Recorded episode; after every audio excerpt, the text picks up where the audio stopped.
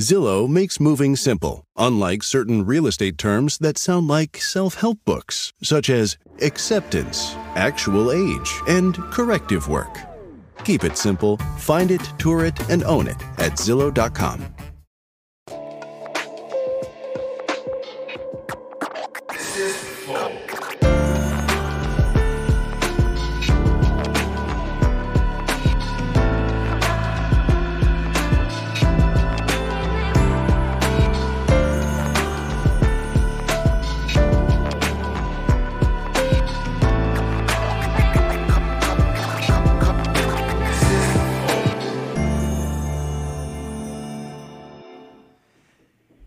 Estamos começando mais um Flow Podcast. Eu sou o Monark, do meu lado o Igor. Na verdade, só mais um Flow.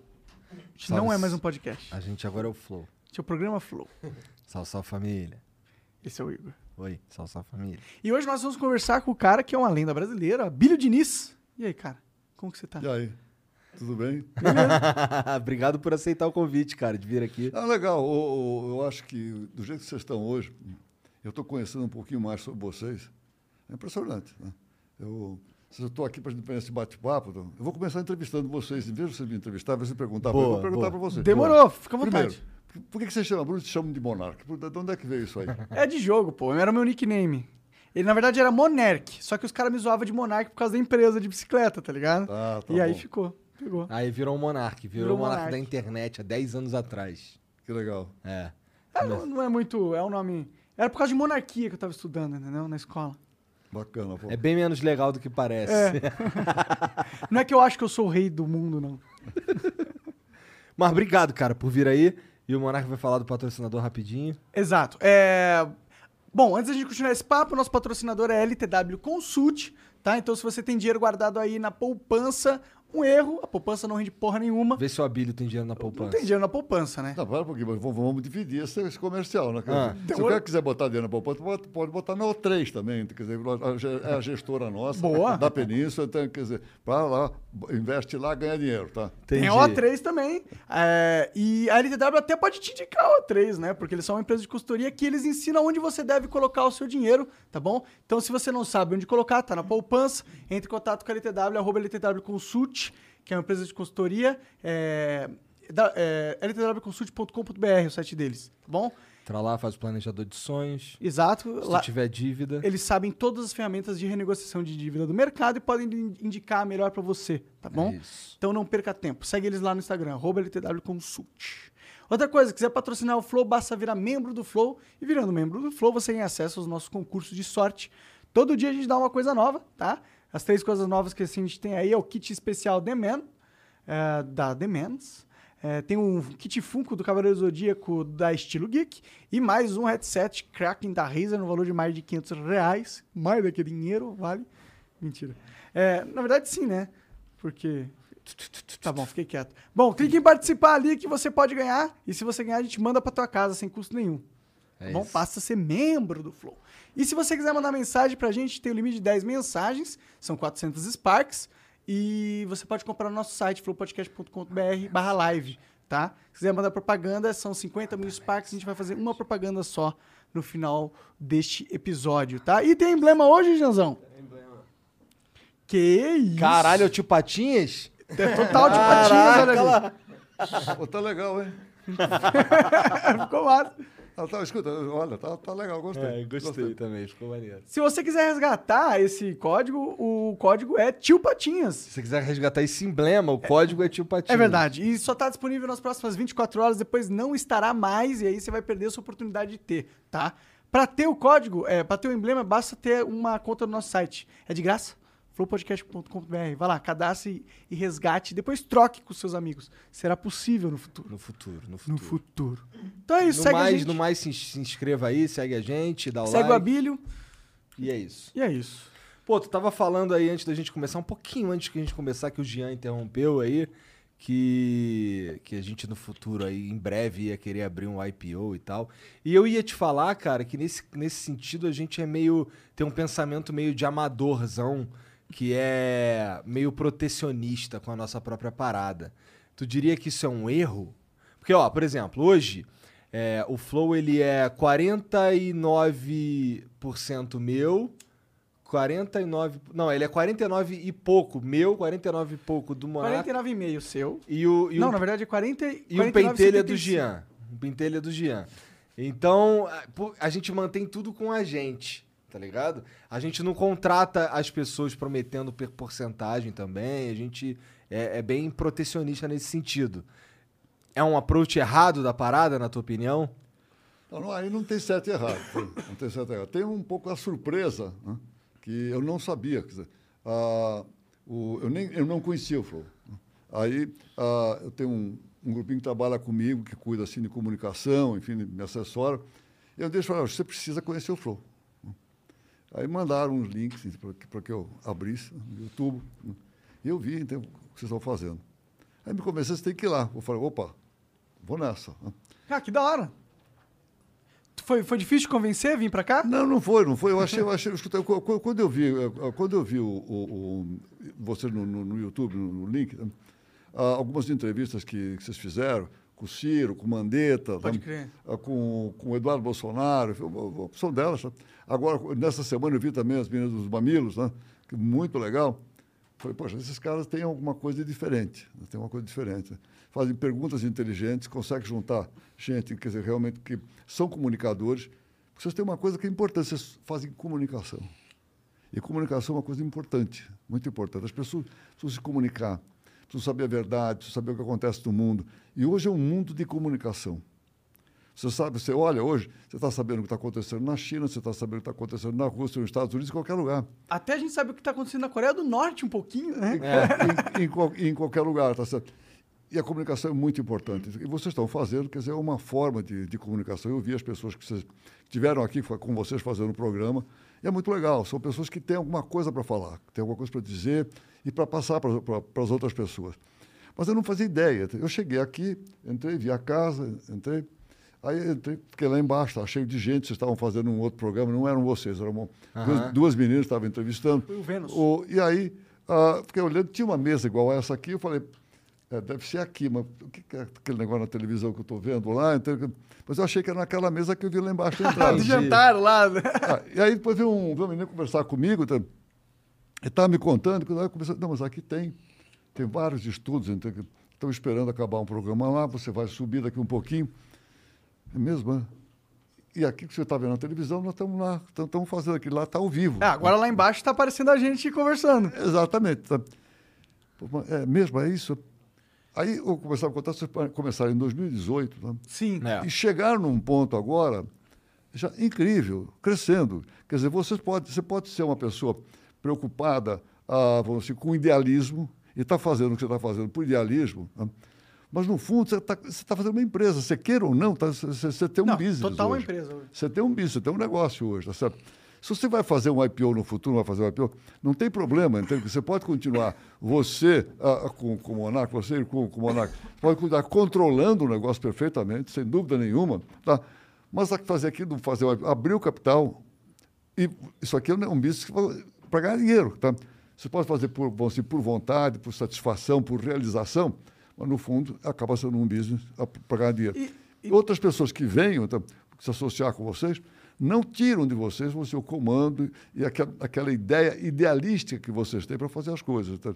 Eu acho bacana. Dá pra vender umas cotas que não tem direito administrativo da empresa, né? Abrir dessa forma, um negócio assim? Não, não é, não é nem isso. Isso seria um, depende do tipo de sociedade, seriam ações ordinárias ou preferenciais? É. mas não, não, não, não precisa nem isso. Então, for- hoje vocês têm 49, 49, tem, tem alguém que tem mais um, um pouquinho. Vocês podem ficar depois com ah, 35, 35, 70, tá? E abrir 30% do, do, do, do capital. Faz sentido. É, faz todo sentido. Dá- isso dá para fazer, não tem, não tem dúvida nenhuma. Depende de vocês, tá? Vocês, por enquanto eu não preciso, eu consegui chegar até onde eu cheguei, né? com tudo que vocês têm nessa casa, com os vários estudos que vocês têm aqui dentro. Eu cheguei, não preciso de dinheiro de ninguém, eu estou tocando. Dá para ir. Isso é uma coisa que vocês vão decidir. O importante é vocês con- continuarem fazendo bem feito aquilo que vocês estão fazendo. Vocês continuarem comunicando com uma- como os programas que eu vi de vocês e que eu achei muito legal. A maneira como vocês colocaram a pessoa que estava na, na frente de vocês, deixando que ela se posicionasse à vontade, fazendo perguntas inteligentes, tá? Porque não é só isso, tá? Tem que estimular a pessoa e pra levar a Pra um papo legal, né? Passar Um o melhor de si, tá certo? Aham. Eu, pelo que eu vi, é o que vocês é o que vocês estão fazendo. Então, então, continuar fazendo isso aí, o dia que vocês quiserem, ah, ficou grande demais. Vamos pensar em abrir capital. Tá? Bom, tudo bem, é outra coisa. Ah, Mas isso, isso daí é um, é um. Esse lance de abrir o capital. Na minha cabeça, eu só faria isso se eu tivesse uma ideia que eu, que eu achasse que ela não tem como dar errado, mas eu precisasse de muita grana. Porque eu não faria, eu não abriria o capital da minha empresa só para embolsar um dinheiro, porque o meu, o meu tesão não tá no dinheiro, o meu tesão tá no, em outras coisas, tá em fazer acontecer um troço muito do caralho. Porque a nossa vontade de ter dinheiro seria só pra reinvestir na empresa, entendeu? É, É. Tipo, todo o dinheiro que a gente ganha, a gente tem um salário, eu e o Igor, né? Tudo que passa desse salário é reinvestido 100% no Flow. Bom, Tudo bem, vamos lá, que eu entendo perfeitamente vocês. Eu digo assim, enquanto não quiser, enquanto não precisar, então não, ninguém tem pressa. Não tá? precisa nem pensar Ninguém nisso. pressa. Agora, acontece o seguinte, vocês são muito jovens. Vocês não chegaram nem na metade da vida. Será? Deus te Claro ouça. que não. Escuta, o, gente não é igual você, cara. estatisticamente, você não chegar na metade da vida. Hoje, você, pessoas saudáveis tá, pode se programar para viver 100 anos. Então vai estar na metade da vida com 50. Chega aos 50 e diz, opa, até aqui foi muito bem, vamos ver os outros 50 agora como é que vai ser, tá certo? Então, Vocês não estão longe de chegar nisso. tá? Mas depois, mais para frente, tá? tem que A começar a pensar, muda, né? será, que, você- será que você vai... Uma das coisas, meninos, que eu acho que é bom vocês pensarem sempre, tá? Pensa um pouquinho, por mais que você esteja idealista, pensa um pouquinho, como é que eu go- gostaria que fosse minha vida daqui a cinco anos, daqui a 10, daqui a 15? O que você está fazendo? Sem estresse, sem preocupação. Ah, preciso descobrir alguma coisa. Com calma. Tá? Aí você começa a pensar. Eu acho que a vida você tem. Olha, uma coisa. Eu sou um cara que eu não acredito em destino. né? Eu acredito que as pessoas determinam aquilo que elas querem ser na vida, o que, fazem na vida. Vocês estão determinando o que vocês querem fazer. Estão fazendo uma coisa que está dando prazer para vocês, satisfação, está dando dinheiro, estão tirando salário, você o que for, estão construindo, estão fazendo aumentar. Você vai dizer que tem uma casa, mais uma casa que vocês vão aumentar o número de estudos. Escuta, isso é empresa. De repente, sem você perceber, estão fazendo uma empresa. Tá certo? Muito bem.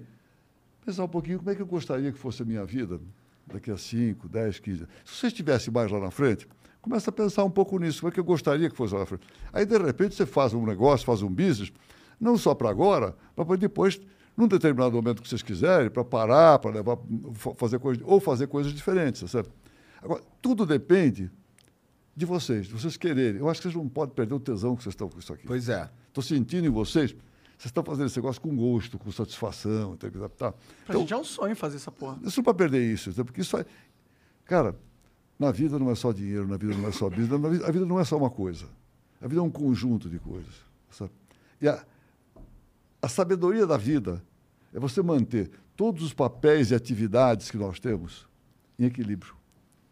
Não adianta você estar feliz da vida aqui, nesse teu trabalho, se você não estiver feliz da vida da tua vida pessoal, e com o que você estiver envolvido.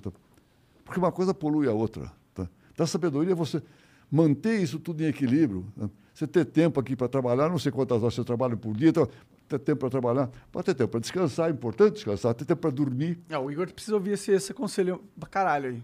Escuta, os jovens, às vezes, acham que não precisa dormir. Os jovens precisam pensar o seguinte: o jovem, o jovem é meio inquebrável, não quebra, não entorta, não, não acontece nada. Sabe? Calma. tá? Mas também precisa cuidar um pouquinho, porque não vai ser sempre jovem. Eu costumo dizer sempre, eu tenho, faço palestra e tal. Eu comecei a fazer 80 com 29. Eu, sem querer, então, comecei a me preparar então, quer dizer, para a vida, uma vida mais longa, com 29, tá certo? Com um fato que aconteceu na minha vida naquela altura. tá?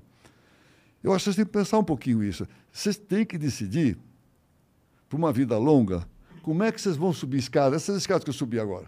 Puta escada, é. Cara, escuta, tem- eu, não, eu não subi essa Fernanda não vem me empurrando, não. tá? Não, não, tu, Tá, tu tá, subi tu sozinho, tá tá inteiraço, certo? Tá cara. certo. Ah, o- eu fiquei o- surpreso quando te vi na real. Falei, caralho, o bicho tá grande, mano. Tá com os braços grandes, velho. Mas escuta, mas, mas- mas tem que ser, pô, escuta, eu ainda me exercito duas horas por dia. Tá? Porque eu gosto, porque eu acho que isso é importante, é importante ter. Vê uma coisa, uma coisa legal da minha vida, das coisas mais, das coisas mais legais da minha vida. Eu tive dois casamentos. Do meu primeiro casamento, tive quatro filhos. Aí depois, muitos anos depois, eu tinha me separado da minha primeira mulher, que é um doce, me dou muito bem com ela, até hoje, tá? Mãe dos meus quatro filhos. Eu conheci uma pessoa, a Geise, e me casei com ela de novo. Me casei em 2004. E aí tive dois filhos, a Rafaela, que tá, deve estar nos ouvindo aqui. tá? A Salve, Rafaela. Está tá com 15. Desculpa o atraso, Rafaela. É, tá- atrasou, mas já estamos aqui. Tamo aqui. A Rafa que está com 15 e o Miguel que está com 11. Cara, e a minha filha mais velha do meu primeiro casamento tem 60. Essa distância, esse negócio, meus filhos mais velhos convivem. gap. É, é, esse gap, é, é, os meus filhos mais velhos convivem comigo como amigos. Tá? Eu tenho os pequenos, entende? que eu estou dando para eles hoje muito mais tempo do que quando os meus filhos Sério? adultos Que legal. mas, é- mas é claro, é claro. Porque naquela altura, cara, naquela altura, quando, quando os meus filhos adultos naquela, nasceram, uma coisa mais normal do mundo, os meus amigos, as pessoas, todo mundo está tendo filho. Ter filho é uma coisa normal, pô, não, não tem nada de, de extraordinário. O que, que é extraordinário? É ganhar competições no esporte, é, é- é ser bem sucedido no, no- no business, ganhar dinheiro e tal. Isso aqui é o outstanding, isso aqui é, é, é que é o fora de série. Ter filho, está todo mundo tendo filho, então não, não, não tem muita coisa. É, é- é aquela mentalidade. Isso era o que tu A pensava. visão da- do, do, do jovem naquela altura. Está motivado fundamentalmente por outras coisas. Hoje, competição, essas coisas, já ganhei um monte de coisa, tem que, dinheiro, pô, não é a coisa mais importante. Hoje o importante é acompanhar eles, acompanhar minha mulher. entende? Então, isso, o teu braço, isso me leva, inclusive, a fazer dois, as duas horas de esporte por dia. É porque eu gosto, mas também porque eu não quero chegar um dia e buscar o, o- a Rafa e o Miguel na escola e dizer, porra, aquele velhinho lá é o pai da Rafa e do Miguel.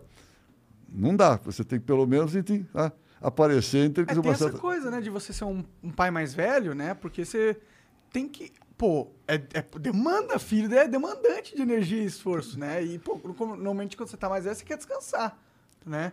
E então deve ser um. um- é bem diferente, né? Esse negócio de ser pai mais velho. Como que é ser um pai mais velho? É muito diferente de ser um pai jovem?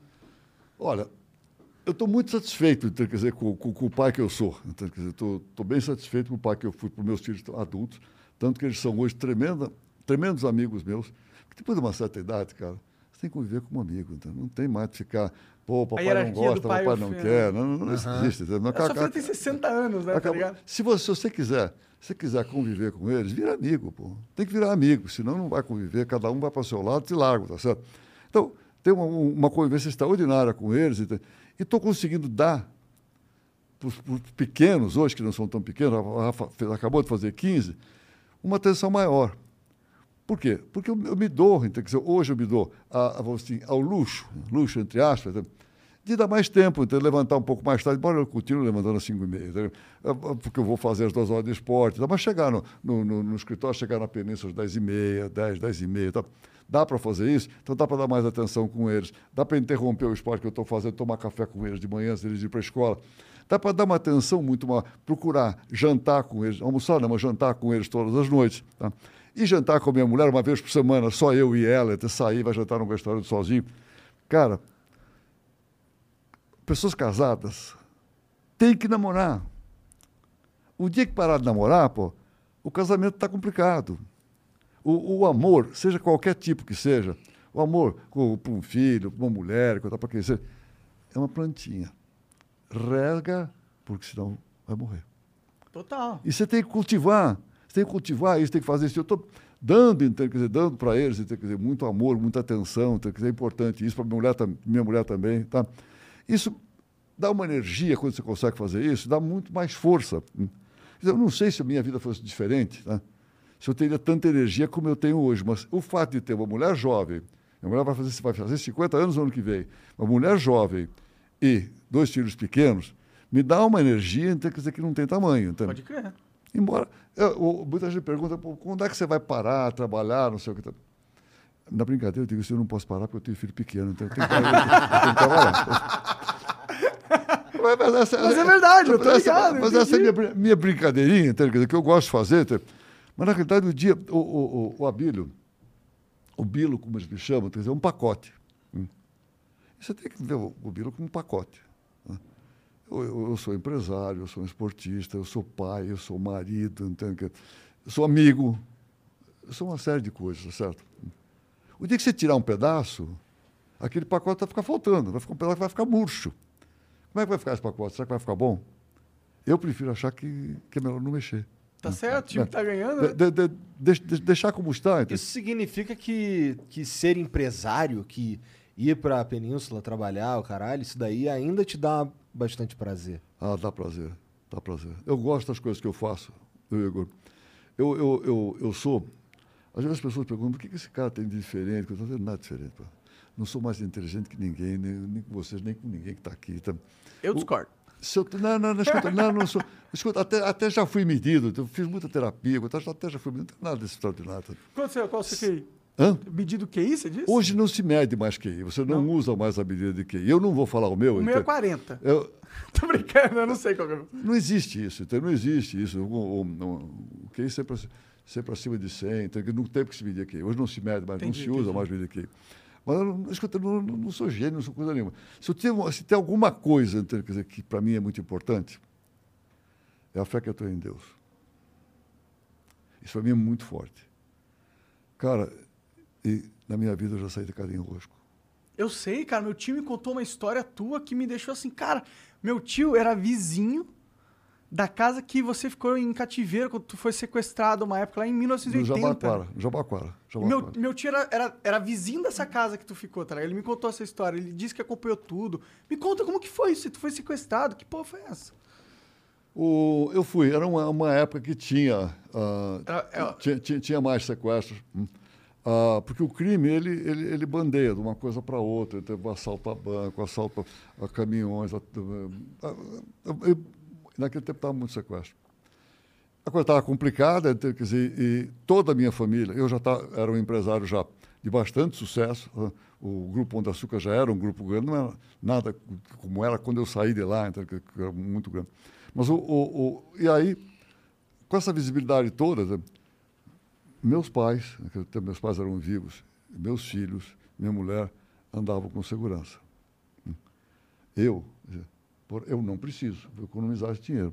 Quem é que vai se meter comigo? Uma puta de uma encrenca do jeito que eu sou. Eu brigo bem, eu atiro bem. Eu fui treinado por israelenses, para tirar, inclusive. tá? Ninguém vai se meter comigo. Então, todos eles andavam com segurança e o machão entrando, que andava sozinho. Né? Eu, já, eu já vinha sentindo há algum tempo que, a- o- uma, assim, uma, uma sensação que eu estava sendo seguido. né? Um dia eu morava num, num apartamento em frente ao Clube Pinheiro, e uma vez eu saí do, do não saí, eu fui, entrei com o carro no, no- no- na garagem, eu vi um cara encostado, né? me deu uma sensação hum, ah, meio estranha. né? Aí eu desci, eu, eu, eu, eu penso para correr, peguei uma toalha, peguei o revólver, botei dentro, dentro, dentro da toalha e entrei com ele dentro do pinheiro. Se me pegasse, teria sido um escândalo. Sabe? Bom, enfim, mas não vi mais o cara, eu tenho a sensação que estava sendo assim. Mas não importa, eu sei me defender, que vai acontecer nada. Muito bem. Um dia eu saí da minha casa de manhã, né? e no caminho que eu fazia sempre para o escritório, né? naquele tempo o GPA, né?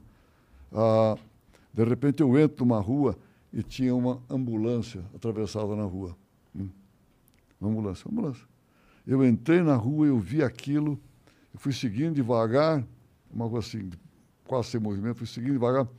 Eu senti, isso aqui não está com boa Tá cara. esquisito. Isso aqui não está bom a cara. Puta, mas uma ambulância? Aí, aí, aí, aí eu fui, cheguei bem perto da, da, da ambulância, fiz o que, tá, o que tinham me ensinado a fazer, tá certo? No, no, no treino. Abri a porta, não tinha carro blindado naquele tempo, de qualquer forma, eu anteparo. Abri a porta, peguei a arma que estava do lado da minha perna aqui, sempre carregava a arma, peguei e botei os dois caras na mira, que estavam dentro da ambulância. Falei, agora vamos ver quem é que vai piscar primeiro. Só que os caras eram absolutamente profissionais, eram ex-guerrilheiros. né? Os caras usaram três carros para pegar. Vieram com um carro por trás e bateram no meu. Pá! Ah, Bater para. Pra arregaçar. Naquilo lá, então, quer dizer, eu desconcentrei, desequilibrei, quando estava, entrou um cara de cada lado da porta. Tomaram a arma e aí fomos para o chão. Rolamos para cacete. tá? Mas no fim, estava em 10, o grupo era de 10. tá? Tiraram dali, né? me levaram para uma Kombi. né? Uma Kombi. Para essa Kombi. tá? E aí me levaram. Aí, amarraram a mão, eu estava um monte de gente em cima de mim, me levaram para o cativeiro. Como eu era encrenca, eles sabiam disso já, né? pegaram e me botaram, levaram nessa casa do Jabaquara, que que seu tio era vizinho lá, né? Ah, e tinha um buraco nessa casa, eles fizeram um, buraco, devia ter um porão, alguma coisa. Tinha uma escadinha, entre, dentro desse, desse porão, eles, eles construíram uma, ca, uma caixa, construíram realmente um caixote, um caixote grande. Me puseram, levaram para baixo da terra, nesse caixote, e me puseram dentro do caixote. Um quase bem feito, fechado. Depois eu vi a fechadura por, por fora. E fizeram um, um, um buraco em cima, né? Puseram um cano e um ventilador do lado de fora. Esse era o ar que eu tinha lá dentro. Caralho. O que aconteceu? Quer dizer, a primeira reação que eu, a primeira reação que eu tive foi de muita frustração e muita raiva de mim mesmo. Né? Como que eu tinha me deixado sequestrar? Como que eu tinha permitido um negócio desse? E naquela altura, então, quer dizer, nos primeiros momentos eu não conseguia nem rezar. Não conseguia nem contato com Deus. Né? E aí, estava assim, uh, eu tenho certeza que eu ia morrer. Porque eu já sentia de cara que, para mim poder respirar melhor, eu tinha que me levantar, eu não, ficava, não dá para ficar em pé, tudo, tipo, levantar, encostar o nariz lá no cano então, e, e, puxar o ar. Tá? Um amigo meu tinha sido sequestrado um pouco antes, dois meses antes de sair do cativeiro, por esse mesmo grupo, né? tinha ficado 63 dias preso. Caralho. Só que com ele, foi numa casa, eles armaram uma tenda, uma barraca, o cara foi dentro da barraca, ali. Né?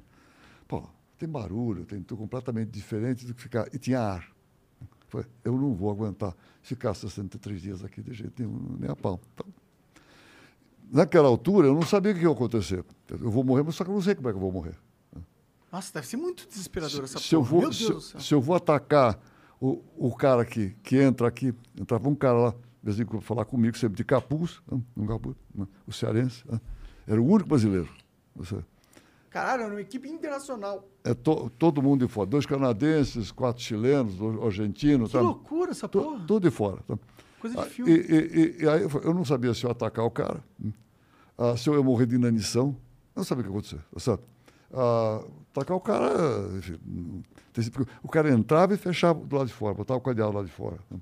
Então não dava nem para pensar, vou dominar o cara e, e, e, e vou sair correndo. Não, não, não, tem chance. Mas enfim, não sabia. Então fiquei nisso. E aí, ah, o que aconteceu?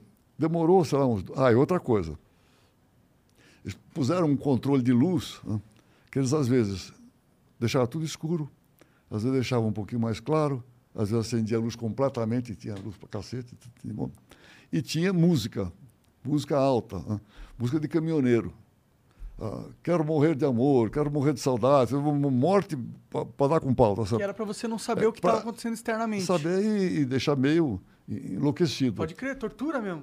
Porque, a, porque aí eles fizeram perguntas, estou resumindo o cara, porque essa história, tem outra coisa para falar. O, o, o, vim fazer pergunta. Quem são seus amigos principais? Papá, papá, listei. Ah, o, o, quem é o cara que você acha que pode ser o negociador? Quem é o, o quanto dinheiro podemos tirar da tua família? Tá? Então, esse tipo de coisa. Sabe? Eu, naquele tempo, não estava não tava muito bem com a família. Né? Escuta, os caras não gostam de mim, me deixar morrer aqui, então não vai pedir dinheiro porra nenhuma. Tá? Vamos ficando nessa, tá certo? Ah, nomeei, dei uns três amigos lá que mais, mais próximos de mim, tá? E, e fui, fui ficando. Aí, de repente, eu, eu, eu, comecei a fazer contato, comecei a sentir vontade de rezar, de pedir, de pedir alguma coisa. Cara, o que aconteceu? Essa ambulância que, que eles atravessaram a rua tá, para impedir que eu passasse, foi um, foi um veículo que eles eles construíram, não era um ambulância de verdade. Hum. Os caras, se, os caras eram altamente profissionais, os caras pintaram o veículo, pintaram a, a, cruz, a cruz vermelha no veículo, tá, tudo. E para fazer algum conserto, levaram um auto elétrico naquela altura. Levaram um auto elétrico para consertar não sei o quê. Dentro do auto, no auto elétrico, ficaram com o telefone para chamar quando está pronto para mandar, mandar buscar. E na hora de entregar o carro, puseram um cartão do auto elétrico em cima do console do carro. Esse cartão caiu para dentro do motor. Então não foi visto por ninguém. Quando a polícia pegou os veículos, que estiveram acusados, pegou a ambulância, começou a desmontar a ambulância. E acharam o cartão. Caralho! Acharam o cartão, que tinha caído dentro do motor. Né. Acharam o cartão e, Sorte do caralho, os caras não viram Foram no autoelétrico, escutei esse cara aqui, ah, é, é, esse fulano de tal, só tem, só tem o nome e o endereço, e o, e o telefone. Foram lá pegar os caras. Tinha seis comigo na casa e quatro no, no, no, no- apartamento que, que eles pegaram.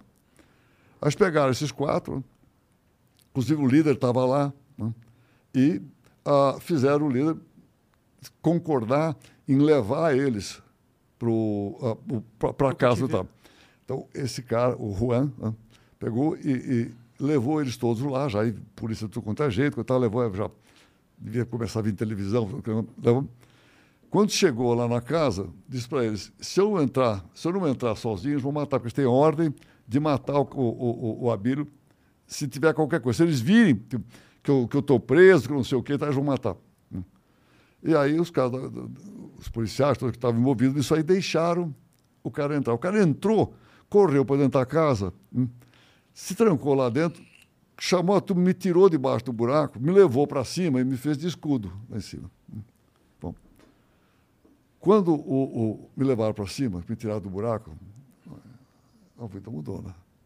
Bom, agora, pô, máximo pode acontecer eu tomar um tiro e morrer. Mas eu sei como é que eu vou morrer, como é que vai ser, né? Aí isso foi num sábado de manhã, né? e eu fiquei com eles.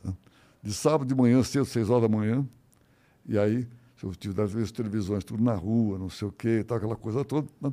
Polícia, tudo quanto é jeito, vários tipos de polícia do lado de fora e tal. né? E, e os caras negociando. né? Da, da- sábado de manhã, às seis horas da manhã, até domingo às cinco horas da tarde. Nós ficamos juntos lá. né? No começo amarraram com arame, e tal, "Mas tem- tem essa merda aqui. Eu não preciso, estou aqui, vocês estão num monte de gente, eu preciso ficar amarrado. Aí fomos, fomos conversando e coisa e tal, né?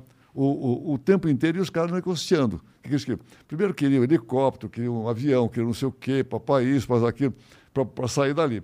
Aí foram diminuindo, aí num determinado momento, a certa altura, e o pessoal do lado de fora veio até um, o cardeal, o cardeal... do- É, do- meu tio falou isso, viu um- um- o, o, o, o cardeal, o Dom, Dom Paulo, veio lá, pediu os caras, queria saber de cardeal, ah, quero saber de cardeal. Eu queria saber do, era, do, do dinheiro deles e como é que eles iam fugir. né? Faz sentido. Então, escuta, foi isso. Como é que, escuta, como é que esse cartão foi colocado lá e caiu para dentro do motor e foi achado pela polícia? Porque senão, sei lá o que tinha acontecido comigo. Então, eu não posso atribuir outra coisa que não seja que lá em cima deram um- uma mãozinha, para que eu saísse do, Sim, sim. Pode crer, então você não chegou a ficar 60 dias. Você... Graças a Deus. fiquei exatamente uma semana. Que é um tempão já, né? É, te- é tempo pra cacete.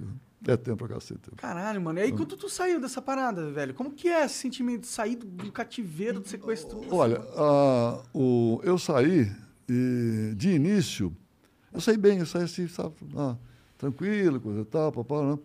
Ah, e não estava não tava nada abalado. No, no dia seguinte, eu só queria alugar, o Pinheiro estava fechado, que era o lugar que eu me exercitava, que era próximo do Natal, acho que dia 17. Então, era um- uma segunda-feira de, de folga de todos os lados, o Pinheiro estava fechado, só queria um lugar para nadar, eu queria, queria fazer exercício e tal. porque- Tá bem. né? E aí fui indo assim, então, até que, ah, sei lá, uns 20 dias depois, então, dizer, começou a bater um, um negócio meio complicado. Comecei a escutar uns barulhos estranhos e coisa e tal, principalmente à noite.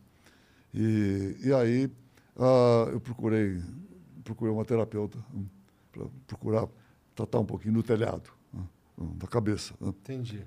E, foi bom. Quer dizer, hoje eu falo disso ah, com a maior tranquilidade, como eu estava falando para vocês aqui, e sem, sem problema nenhum.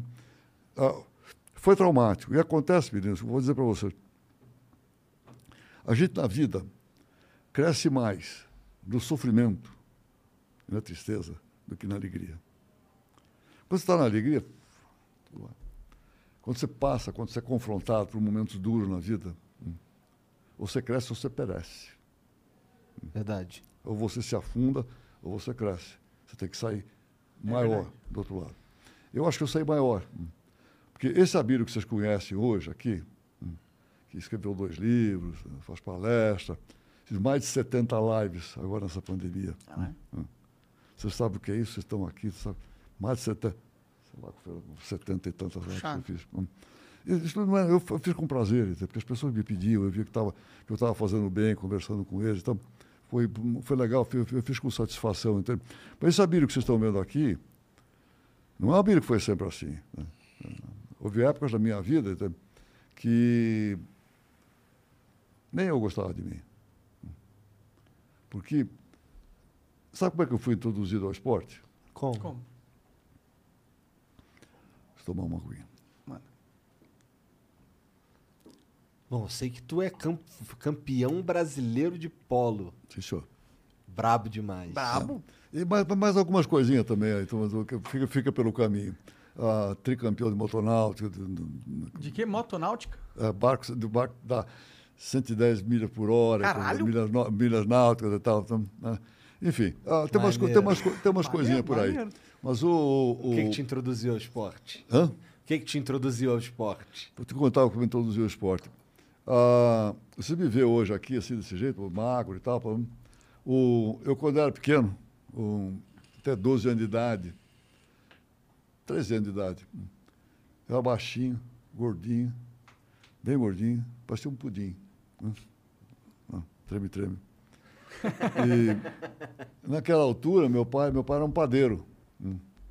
Tenho um maior orgulho da minha origem, dos meus pais, assim, então, sinto uma saudade imensa deles. E, e aí meu pai, ele, ele tinha uma padaria um, na, na Liberdade, no Glicério, ali em cima da vargem do Glicério. E, e aí me pôs num colégio, que depois deu origem ao colégio anglo-latino, tava naquele tempo, o, curso anglo, né, que é o, colégio anglo-latino. Me pôs lá no, no- no colégio, nesse colégio. E era uma turma bastante agressiva. Ah, era o. ah, e até quando a gente terminava, eu ficava de manhã no- na, na aula, no colégio, da tarde a gente descia para a Vargem, eu sempre adorei jogar futebol, né? Descia para a Vargem jogar futebol. Aí você convivia com o menino de rua, na, na- naquela Vargem, então, quer dizer, toda espécie de garoto. Um gordinho, baixinho daquele tal, falou, então o que, que vamos fazer com o Bullying. gordinho? né? Hã? Bullying na certa. Ah, ah, ah. Mas não é mais bullying, bullying, mas põe- põe bullying nisso aí também. E naquela altura, tá, o meu pai sempre dizia para mim, desde pequeno, homem não chora. Eram outros tempos, cara. Eram outros tempos. Né? Ah, homem não chora. Meu pai era um cara fantástico. Homem não chora, homem não chora. Não podia chorar, não podia me queixar, não podia fazer porra nenhuma. E apanhava pra cacete, passava os maiores vexames. Então. Entendeu que eu meu pai começou a me deixar eu sair, às vezes nem ia lá para a eu- ele deixava pegar um bonde ir até a cidade, da cidade pegar um ônibus para minha casa. Começou a deixar isso com 12 anos e meio. E aí eu passava na cidade, aí Benjamin Constant, você passava em frente a um negócio, uma, uma academia, academia ONU. Né? Então, os zumbanos, o Eder Joffre, essa turma toda. Então, hum. eu passava lá, via aquele negócio, via aquele negócio de luta. Passava, chegou um dia, eu, eu vou entrar aqui. Entrei. hum. O que você quer, moleque? Eu quero fazer, eu quero fazer tudo. E aí comecei. né? Consegui com meu pai um dinheirinho para entrar na, na academia. Comecei a treinar lá. né? E treinei muito. Treinei bastante, treinei boxe. né? Muito, competi bastante com boxe. Até hoje eu treino boxe. Da hora. Se olhar no meu Instagram, deu recente aí, tem, tem um treininho de boxe aí que a Fernanda fez, botou, o, o- botou lá para fazer graça. né? Maneiro. E, e aí, competi bastante. E aí voltei para voltei para a Vargem, passei, de apanhar, passei a bater. Tá certo. Demorou muito pra você começar a bater na galera? Quanto tempo você fez de Ah, acho que não demorou muito, não. Não demorou muito. Você, Ah, você, fica atrevido, você fica atrevido. Mas, cara, isso aí teve um subproduto. um- um subproduto. Quer dizer, um produto bom, me introduziu ao esporte. Eu sempre fui, aí fui um esportista, fui um monte de coisa. Sempre fui apaixonado por futebol, tá, um monte de coisa. Mas me deu uma agressividade muito grande. Agressividade que a terapia levou muito tempo para me consertar. Eu sempre fui muito agressivo. Agressivo em tudo. Eu nunca fui um cara do mal. Isso eu tenho certeza absoluta. Tá? Deus sabe disso, nunca fui um cara do mal. Eu sempre fui muito agressivo. Poucas. Eu briguei a última vez na rua, brigava na rua assim. tanto- não. Era um pouco um outro tempo também, não, não, não tinha tanta gente armada. Eu brigava na rua à torta direita. tá? Eu briguei a última vez na rua, um pouquinho antes de, conhecer, de, de começar a namorar, comemorar com a. Hum. E foi ela que me proibiu De brigar. de brigar. Então, Ou, ou, ou abriu ou eu. Eu falei, ah, prefiro transar. Não quer, não quer, não, não quer saber disso. sabe? Então, eu fui. Eu fui Peraí, a, a Geise é essa, essa esposa que você tá agora, é a é, segunda a esposa. gente- a gente- é. Ah, segunda Então, esposa? então tu. Nossa, tu viveu grande parte da tua vida, então, senhor. Sim, senhor. agressivão. Sim, senhor. Quantos Sim, anos senhor. você Sim, casou com ela? Você encontrou ela? Eu casei com. O, eu, eu a conheci, eu tinha 62 anos já. Entendi, então você foi bastante agressivo durante Ah, bastante cara, o tempo. dobro, o dobro de vocês, tá? O dobro de vocês. Eu tinha 62 anos quando eu, quando eu conheci. E eu conheci, eu estava no GPA naquele tempo, e ela trabalhava no GPA. Ela trabalhava, foi o primeiro diretor de planejamento estratégico, o GPA, ela é economista. Aí nós nos conhecemos, gozado, nós conhecemos. O, o GPA fazia uns eventos, né? de vez em quando. Aí fez um evento no, no Sesc Senat, num, prédio lá na, na- no Paraíso. E, e aí eu fui, né, foi um monte de gente, o GPA lá, naquele tempo não tinha auditório, depois nós tínhamos. E aí, na hora da saída, o, eu estava com uma namorada minha naquele tempo. Eu entrei no elevador junto com ela, de repente eu dou de cara com uma moça na minha frente. né? Ela me sorriu, eu sorri para ela. Pô. Aí foi um encantamento, um negócio assim. Aí eu passei, a tentar descobrir onde é que ela trabalhava, o que ela fazia, não sei o quê, papá, papá. Aí começamos, levou um tempo, começamos a namorar e tal. Aí casamos, ah, e casamos em 2004. Está fazendo agora, ah, vai fazer 17 anos em, em, em dezembro que eu, que eu me casei com ela. E ela me proibiu de brigar na rua e tal, mas já, já, já, já tinha que acabar, tá, tá, já tinha Já passado tava o na hora de É, acabar. pô, com Passado. 60 anos brigando na rua, caralho. Caralho. A, a, a última vez que eu briguei na rua foi na, na, na, na Vila Ma- Rua Manuel da Nóbrega, que vai desembocar ali em frente ao Ibirapuera, tem aquela estátua do Não Empurra, ali, dos bandeirantes, certo? Portanto, Puta, eu saí um dia do, do GPA meio irritado, coisa e tal, peguei um trânsito, foi um negócio assim, monumental, um, tr- um trânsito danado. Eu ficava tudo engarrafado lá e passava ônibus também. Aí, de repente, eu estou dentro do, do meu carro assim, uma Mercedinha que eu tinha, né? E de repente eu sinto a Mercedinha inclinar um pouco assim. né? E eu vi o ônibus tinha, de propósito, encostado no meu carro. Aí tu desceu putaço. Eu saí pelo outro lado, porque não dá para sair na porta. né? Só consegui sair de gatinho do outro lado, coisa e tal. E, e, e o cara, ah, o motorista do ônibus fez a bobagem de ver, veio no, no, no estribo do, do ônibus, da- na, na porta. Te? Te- Ele fez a bobagem do que? Não entendi. Ele desceu, ficou na. na- Ah, na- essa bobagem, entendi. Te esperando. O cara treinado em vários bagulhos. É, Krav Maga, israelense, puto, com já uma coach no bolso. doido. Meteu-lhe a porrada. Aí eu fui e aí, aí tomei uma gravata de um segurança, porque nessa altura eu já andava com segurança. Eu falei, vou, vou brigar. Já foi sequestrado uma vez, mas cresceu outra, tá, dava com segurança.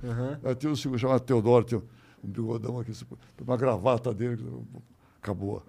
Acabou a briga, acabou a briga. O cara te segurou. Mas, enfim, o, o- o- então esse, esse Abílio que vocês veem hoje, que eu estou mais para sacristão da igreja do que para boxeador? Ah, não é exatamente o Abílio que, que, que teve pela vida inteira. Agora, vou dizer uma coisa para vocês, eu estou vivendo o melhor momento da minha vida. Com a cabeça que eu tenho, hum, graças a Deus, boa, e com o corpo que eu tenho que me permite fazer as coisas que, que eu quero fazer. Inclusive, ter mobilidade, acompanhar meus filhos, os adultos, os pequenos, etc. Uma vida normal, tá certo? Eu me preparei durante a, a- minha vida para isso. Você falou que nos 29 anos aconteceu alguma coisa com você que te transformou. Com, com 29 anos, eu, eu, eu já era, naquela altura, pequeno, eu já era um empresário bem sucedido, tá? Assim, mas, mas que nem vocês. O que, que tá? você fazia? Mas era, o que que tu fazia? Supermercado. Era Era supermercado. Eu comecei com o supermercado aqui no Brasil. Qu- Quando eu comecei, tinha 10 lojas em São Paulo, 8 do Peg Pag, 2 do Sirvas. E tinha 8 do Disco no Rio, que tinha no Brasil. Disco. De, da distribuidora de comestível, chama a abreviatura Você é no Disco. Brasil Eu todo. lembro do. Eu lembro do disco. Eu, eu era menorzão, eu lembro do disco. No Rio? É. é isso mesmo. lembro, lembro das sendas também. As cenas também. Bom, nós compramos tudo. Comprou. Comprou o Peg Pag, comprou as Silvas, comprou o disco comprou, e, e- e- e comprou o- o- as cenas também. tá? Mas você não Foi- começou comprando tudo. Eu, come- eu comecei numa loja só, do nada. Eu- cara, eu tinha me formado na GV, hum, me formado na GV, em administração. Eu trabalhava com meu pai naquela altura, meu pai tinha uma doceira. hum.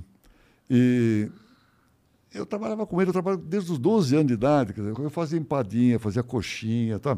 Eu ajudava meu pai, ah, fazia entrega, Ajudar, ajudar a fazer. Eu gostava, de, de, de tomar, não guiava, evidentemente, com o cara que guiava, ajudava a fazer, fazer a entrega. Enfim, é um negócio que dava, ou, ou dava um, um, uma qualidade de vida bastante boa, então que a gente tinha uma vida confortável, mas não era nada, então, quer dizer, que um jovem queria fazer naquela altura, principalmente depois de fazer a GV. Só que quando eu, eu terminei, não tinha nenhum não tinha emprego. Eu, eu, tava, eu, eu, eu, queria me empregar, queria arrumar um lugar que eu pudesse ah, ou exercitar tudo aquilo que eu, que, que, eu tinha aprendido, que eu tinha estudado. Não tinha nada que atraísse. Né? Eu fui a segunda turma da GV. A GV está com mais de 50 anos. Hoje eu, tô, eu, eu fui a segunda turma Caraca, da GV. que da hora. E quando. Hoje eu dou aula na GV. Tá? Massa. Mas, eu, naquela altura, foi a segunda turma. E, nessa altura, os professores brasileiros estavam na Michigan State University, que é que deu toda assim, a, a mentoria para a GV para montar esse curso, para montar esse curso de administração. Os brasileiros estavam lá e a gente estava aqui com os americanos. Eu fiz dois anos com os americanos. Eu achava os americanos o máximo. Tinha um que tinha sido piloto de guerra na Coreia. Achava aquele cacete. Um negócio assim, tremendo e tal. Incrível.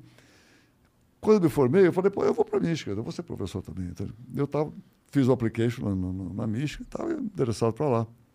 E aí, meu pai concordava comigo, então um dia ele chegou para mim, ele estava na doceira e tinha feito um predinho do lado da doceira.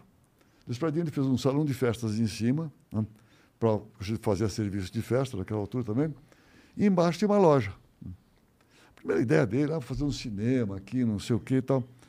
E um dia ele chegou para mim e disse, eu vou fazer um supermercado. Eu falei, pô, não tenho a menor ideia o que é isso, pô. Aí fui ver. Fui ver e falei, puta, aqui tem um business. Aqui tem um negócio. Aí não fui, não fui para Michigan. Comecei, montei a primeira loja junto com meu pai. Fui para os Estados Unidos depois, cinco anos depois só, né? ah, para completar um pouco os estudos que eu queria completar. Então, né? E minha vida foi essa, quer dizer, eu, montei, eu fiz crescer a maior rede de distribuição, não é só supermercado, de distribuição da América do Sul, né?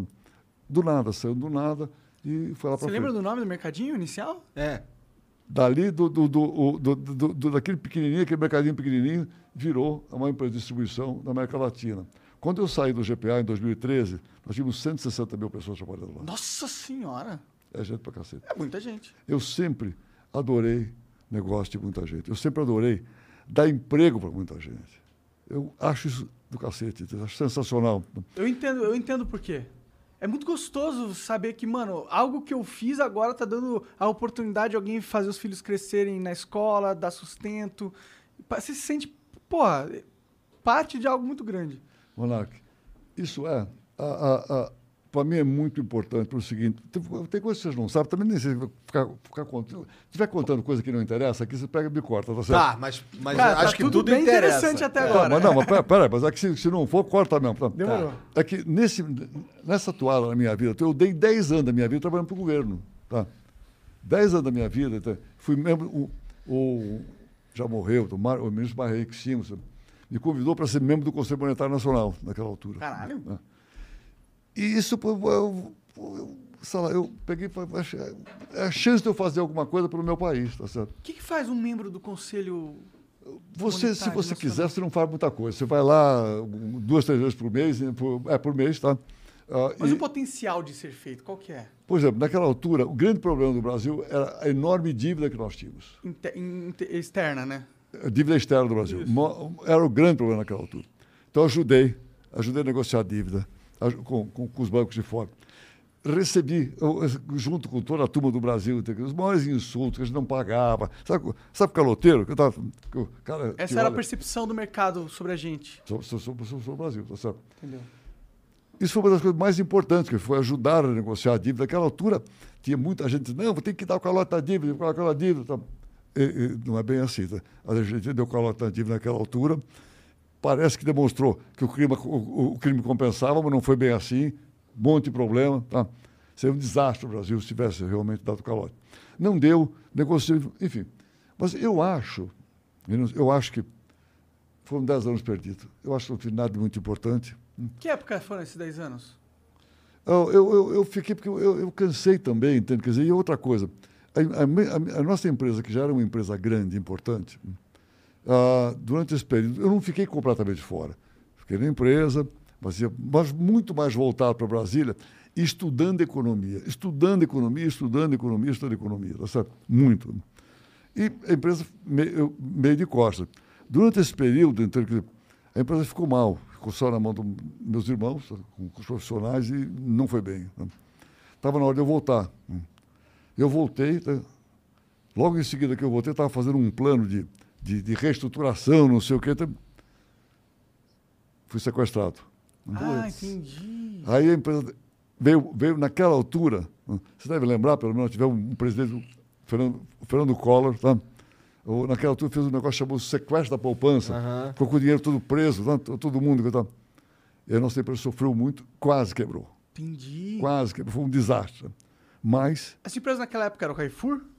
Não, era o GPA, Grupo Pão de Açúcar. Pão de Açúcar. Ah, o Pão de Açúcar. Pão de Tá, Açúcar. pode crer. Naquele tempo eu estava no Pão de Açúcar. Eu fiquei no Pão de Açúcar desde a sua fundação até 2013. Agora, Entendi. recente, tá? oito anos atrás. Você fundou o Pão de Açúcar? Só- Eu que fundei o Pão de Açúcar. Entendeu. Porque junto com meu pai, foi aquela história que eu contei Aham. do mercadinho. Quando que virou Pão de Açúcar no mercadinho? Hum. Quando, que quando o nome virou Pão de Açúcar? Quando essa marca foi... Ele, é porque a doceira já chamava Pão de Açúcar. Ah, entendi. Já chamava Pão de Açúcar. E o meu pai, o meu pai, quando ele veio, ele veio para o Brasil, meu pai é português, era português. Quando ele veio para o Brasil, o navio passou na Baía de Guanabara, hum, pra, no, no, para o primeiro no Rio de Janeiro, ele tinha para São Paulo. E ele viu o Pão Açúcar, fiquei encantado com o Pão Açúcar, com o nome. hum. Aí quando ele começou um negócio mais importante, não nas padarias, quando ele começou a doceira, ele achou que agora tem tudo a ver, botou no Pão de Açúcar doceiro. E aí botou o nome Pão de Açúcar também no supermercado. E aí virou o Grupo Pão de Açúcar, que virou um dos maiores grupos empresariais do Brasil. Sim. Ligado. Quando, quando eu saí, tinha 160 mil pessoas trabalhando lá conosco. Entendi. Eu saí em 2013 e aí fui me reinventar. Eu já estava no conselho de, de administração da BRF, o presidente, como presidente do conselho, tinha mais de 100 mil, mais de 100 mil funcionários. Tá? E depois que eu saí do GPA, eu fui para o Carrefour, que no global tem quase 400 mil, e aqui, aqui no Brasil, agora na junção com o BIC, tem, vai para 140 agora. 140. E eu acho, principalmente Gigantesco. depois de ter dado esses 10 anos da minha vida trabalhando para o governo, eu acho que a principal função de um empresário é gerar receita para o país e gerar emprego. Esta nossa gente, meninos, brasileiro, tudo emprego. É a coisa mais importante. Não é só. Nós precisamos dar cesta básica, nós precisamos dar assistência, um monte de coisa, enquanto eles não tiverem emprego. Porque o jovem vai para a droga, vai para o crime, não é porque seja mais charmoso ou porque seja mais fácil, não. É porque ele não tem emprego. Então ele pega o que tiver. Ele não tem emprego, aí o cara oferece, fala, vem cá, vai ser traficante. Aí ele vai. E sem emprego o cara não tem propósito. Sem Você- propósito ele fica perdido. Pois é, mas então, mas escuta, mas, mas não tem propósito, não tem nada, não tem emprego, não tem nada, nada, nada. O cara vai para sobreviver. Se nós dermos emprego para a nossa gente, principalmente para o brasileiro, o brasileiro é de boa índole. Se você dá emprego para o brasileiro, não vai, não vai para crime, não vai para droga, não vai para porra nenhuma, tá certo? Vai ficar e vai trabalhar. Então, eu acho que o empresário, bem, o, o- aquele que tem, vamos dizer, que quer fazer alguma coisa pelo país, toca bem a sua empresa. Faz a empresa, a- empresa crescer, recolhe os impostos, paga as coisas tudo direitinho então, e dá emprego. Emprego é a coisa mais importante que nós podemos dar então, para a nossa população. É o que eu procuro fazer. E isso me deixa muito feliz, me deixa satisfeito então, de estar conseguindo fazer esse tipo de coisa. então. Puxando esse gancho, esse gancho do emprego, eu, eu fico com uma curiosidade, ainda mais falando com você, que é um puto empresário, de. A gente está acontecendo uma quarta revolução industrial agora, que é a automação de muitos processos que antes eram feitos por humanos. Então, nessa questão do emprego, a gente está caminhando para o futuro que os empregos eles vão ficar, vão ficar cada vez mais escassos. Pelo menos aqueles empregos que são de fácil acesso para uma população igual à do Brasil, que não tem uma educação muito, muito, muito forte, muito desenvolvida, né? Então, a gente está chegando num momento da sociedade que a gente vai ter um problema com o emprego. Como que você vê isso? Você vê solução sobre isso? Bom, primeiro é o seguinte, ah, o- nós estamos aí, ah, ainda em virtude da pandemia, nós já estávamos, é importante a gente saber, nós já estávamos, antes da pandemia, hum, nós já estávamos com cerca de 12 milhões de desempregados. Nós estamos agora com cerca de 15. né? Ainda estamos, estamos diminuindo um pouco, mas estamos ainda com cerca de 15. O que, o que acontece? Tem certos setores que você não consegue, montar, você não consegue boa obra em TI. No digital, você contratar gente do tech. Tá? É como vocês, vocês estão fazendo aqui, você tem muita coisa de tech aqui. tá? A gente tem uma equipe de tech. É, pô, exato. Você não consegue. É difícil demais conseguir profissional. Você, você, você- não consegue, tá certo? Então, o, o, o- e o Brasil está bem. Nós não estamos, tão, não estamos tão atrasados em tecnologia, não. Nós estamos fazendo coisas. O- olhando um pouco para a China, que está, em certos aspectos, mais adiantado que os Estados Unidos. O- o- na China, você, você praticamente você não usa dinheiro. Papel? você não é. usa. Tá ligado? É retina, né, o negócio. né? É, não, isso é bom, é, o reconhecimento facial, Sim, a sim. inteligência, tudo isso se faz. Mas acontece o seguinte: você paga, você paga o táxi com, com, com, com mobile, com, com o celular. Tá? Você paga o táxi, tá? encosta lá e, e- e paga. Nós já estamos aqui com o negócio do Pix e as coisas que o Banco Central está procurando fazer. Nós estamos avançando, nós vamos para lá, vamos chegar lá. O Banco Central tem ideia de fazer moeda virtual tá? e praticamente acabar com o papel, papel moeda, que é um negócio assim Ultrapassado. do, do passado. Estados Unidos não é assim. Quer dizer, o grande país do mundo não é assim. Lá você paga, claro, você usa muito cartão de crédito coisa e tal, você paga muita coisa com dinheiro, você, com dinheiro no bolso, dinheiro na carteira. Na China, quase nada, quase nada. Então, nós no Brasil, ah, mas o Vale do Silício, os Estados Unidos, a Califórnia, não sei o quê. Nós temos gente no Brasil muito boa. O brasileiro tem capacidade, e muita capacidade. Nós temos mu- muita gente muito boa de tecnologia. Fora aqueles que saíram daqui. É, E foram entendo. embora.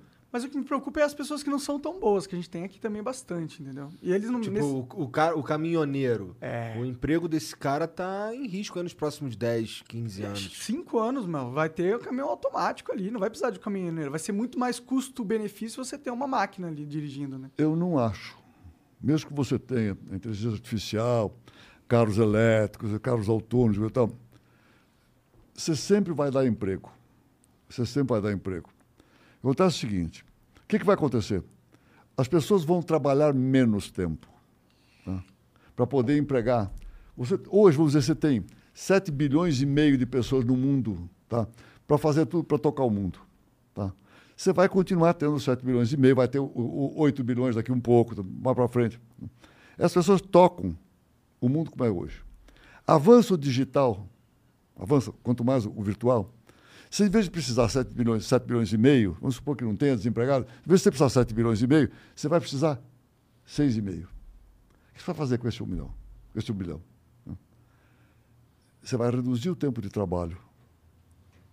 Para que esses 6 bilhões e meio precisem de mais gente para trabalhar menos do que. e, e preenche todo esse universo. O que acontece? Isso vai encarecer mais os produtos. Pois o mercado se ajusta. Eu sei que é um pouco complicado o que eu estou falando, mas eu não acredito que a automação, o tech, vai causar um desemprego maciço. O mercado vai se adaptar. Em certos setores, tudo bem, já está causando um pouco. A pessoa vai para outro, vai para serviços, vai fazendo alguma coisa. Vão criando coisas por si próprios, vão, vão empreendendo. Novos empre- mercados vão surgindo. Esse mercado de internet não existia, né? Eles, eles- eles- vão se, a- a- o- vai se acomodando. E Eu ac- qualquer um pode fazer um podcast. Meninos, eu acredito, eu acredito na- no, no- livre mercado. Eu acredito. Claro, você precisa ir com calma. Tem momentos que você precisa intervir, alguma coisa, mas eu acredito que o, o mercado vai se ajustando. Eu não acredito, que, por mais que avance a automação, nós temos um desemprego em massa. Eu não, eu não vislumbro isso de jeito nenhum. E olha que eu estudo bastante. Até para poder passar coisas para os meus, pros meus alunos. Então, Pode eu crer. Ah, é. Eu acho que é sempre possível a gente ter uma, um futuro é, mais positivo, até porque foi o que aconteceu no resto da, da história, né? As revoluções industrial, as, as outras revoluções que mudaram É. a produtividade do humano não acabaram com os empregos das pessoas, né? Tipo, só surgiu novos empregos. Hoje em dia tem o cara que passeia com cachorro, por exemplo, é o emprego dele, tá ligado? E an- antigamente isso não existia. Ou o cara que, porra, é especialista em thumbnail de, de YouTube. É, e que, que- quem é que vai passear o cachorro? Qual é a máquina que vai passar o cachorro? É. É. Porque tem o prazer de passear o cachorro também. Tem que fazer a máquina agora para passar cachorro. Bom, se bem que total. Você já viu. Você conhece a empresa Boston Dynamics? Boston Dynamics. É uma empresa. Põe aí, Janzão, um vídeo do Atlas Parkour pra ele ver. Mano, é uma empresa de robótica lá, lá de Boston mesmo. Aham. É, ela foi comprada recentemente pelo. Mais. É MSN? Não. MSN não, MSN é Microsoft. Não, não foi Microsoft. Ele foi comprado por uma empre... pela Honda. Pela- Olha aí. O que, que eles fazem? Eles são, tipo, isso não é efeito especial. Isso aí é um, um robô que eles programaram. E ele é totalmente autônomo. É, e ele com, tem essa capacidade de movimento, ele tem uma leitura 3D do ambiente. Aí eles, eles fizeram tipo um videozinho fazendo um show-off das habilidades do- dos robôs, tá ligado? Sinistro. Não, é sinistro. E ainda nem tá, ainda nem chegou no, no ápice. Agora vai chegar no ápice da, do, do quão sinistro é o, a mobilidade desses novos robôs autônomos que eles estão projetando. Tipo, o que eles vão fazer agora nesse exato momento. Cara, E tipo, esse isso robô é CGI, se. cara. E não é, mano, não é CGI. Esse robô se move melhor do que eu e qualquer É. ser humano aqui nessa sala. E eles podem produzir isso em massa. Eu já, eu, ah, eu, eu já vi isso ao vivo na China. É? viu? A última vez que eu estive na China foi há dois anos atrás. tá certo? Eu já vi, eles têm muita coisa já de robô. Desse- claro, não vi fazendo essas, essas gracinhas de pular. que Não, não, não é bem assim também. Ah, mas o, o- eu vi, está muito, muito avançado. Você faz muita coisa com robô. Mas, escuta, nós temos robô, a gente conta lá, temos robô na agricultura, entendeu? Nós temos um monte de coisa Sim. que você pode fazer, tá certo? A robótica, hoje você faz operação com robótica, que- claro, você só precisa saber manejar aquilo lá, o restante é tudo feito por- na, na robótica. Cara, isso vai avançar. O, o mundo hoje avança numa velocidade extraordinária. né? Na minha vida, eu sempre fui muito mais um copiador do que um inventor. Sempre achei mais fácil copiar do que inventar. Sabe? Dá para fazer isso. Eu copiei muito, muito, muito o Carrefour. Quando eu fui estudar nos Estados Unidos, né, em 65, né, nem o pai de vocês era nascido naquela altura, quando eu fui estudar lá. Meu pai tinha, meu, meu meu pai pai tinha um ano. 45. Meu pai tinha um ano. O, o, o, o, quando eu fui estudar lá em, em 65, eu fiquei sabendo do, do Carrefour e depois fui, fui para lá para começar a copiar, aprender, porque eles eram aquela turma maior do mundo tal. Então eu sempre fui um copiador. Tá, todos os negócios que eu tive, vamos fazer uma coisa nova? Quem está fazendo? Quem é o melhor no mundo que está fazendo isso? Vai lá, aprende, copia e se puder, vem para cá e faz melhor. Sempre fui um copiador. Só que no mundo de hoje, está muito difícil você copiar. Você copia aqui, quando você está copiando aqui, o negócio já está aqui do outro lado, já passou. Principalmente no, no, no- virtual, tá principalmente no digital. É muito rápido as coisas. O, o volume de informação hoje, tá? Se, se- se- pegar o- o- a mesa de operação do O3, né? os caras ficam. Os caras ficam conectados o tempo inteiro, quer dizer, porque tá, abriu Hong Kong, tá, depois vai esperar que, que abra os Estados Unidos, segue pela Europa e tal. O tempo inteiro você está sabendo tudo aquilo em tempo real. Está vendo o que está acontecendo inte- o tempo inteiro online. tá? É um volume de informação, um negócio tremendo. Então, uma das coisas hoje, hum, muito importante, é velocidade. Porque o mundo caminha com velocidade muito grande. Velocidade é o nome do jogo. Eu costumo dizer, sempre, hum, eu ando sempre muito devagar e com muita calma. Eu nunca tenho pressa, mas eu ando com muita velocidade. Sem pressa, mas com muita velocidade. Com calma, mas com muita velocidade. O nome do jogo hoje é esse. sabe? Tudo caminha muito rápido. Escuta, mesmo vocês, verdade, você, tenta olhar 10, 15 anos para trás. Eu não sei se vocês ficam no videogame, coisa parecida. Até 15 anos atrás eu não fazia, pô. Não tinha nada disso, pô. Escuta, meus filhos pequenos, o Miguel, que tem 11 anos, pô, imagina se eu me atrevo a qualquer coisa no, no, no- no digital, no videogame, jogar com ele. Tem chance. Né? Uma cabeça mexida nisso aqui e muita velocidade, muita rapidez nas coisas todas. O mundo caminha numa velocidade extraordinária. Cara, a, a taxa de atualização de informação agora é muito mais rápida. Antigamente a gente dependia da mídia e a mídia ela tinha uma pauta diária e tinha um limite de quantos eles podiam, de quantos assuntos eles podiam tocar dentro de alguns programas e alguns canais. Então você tinha uma mídia muito limitada na quantidade de informações que ela podia passar para a população.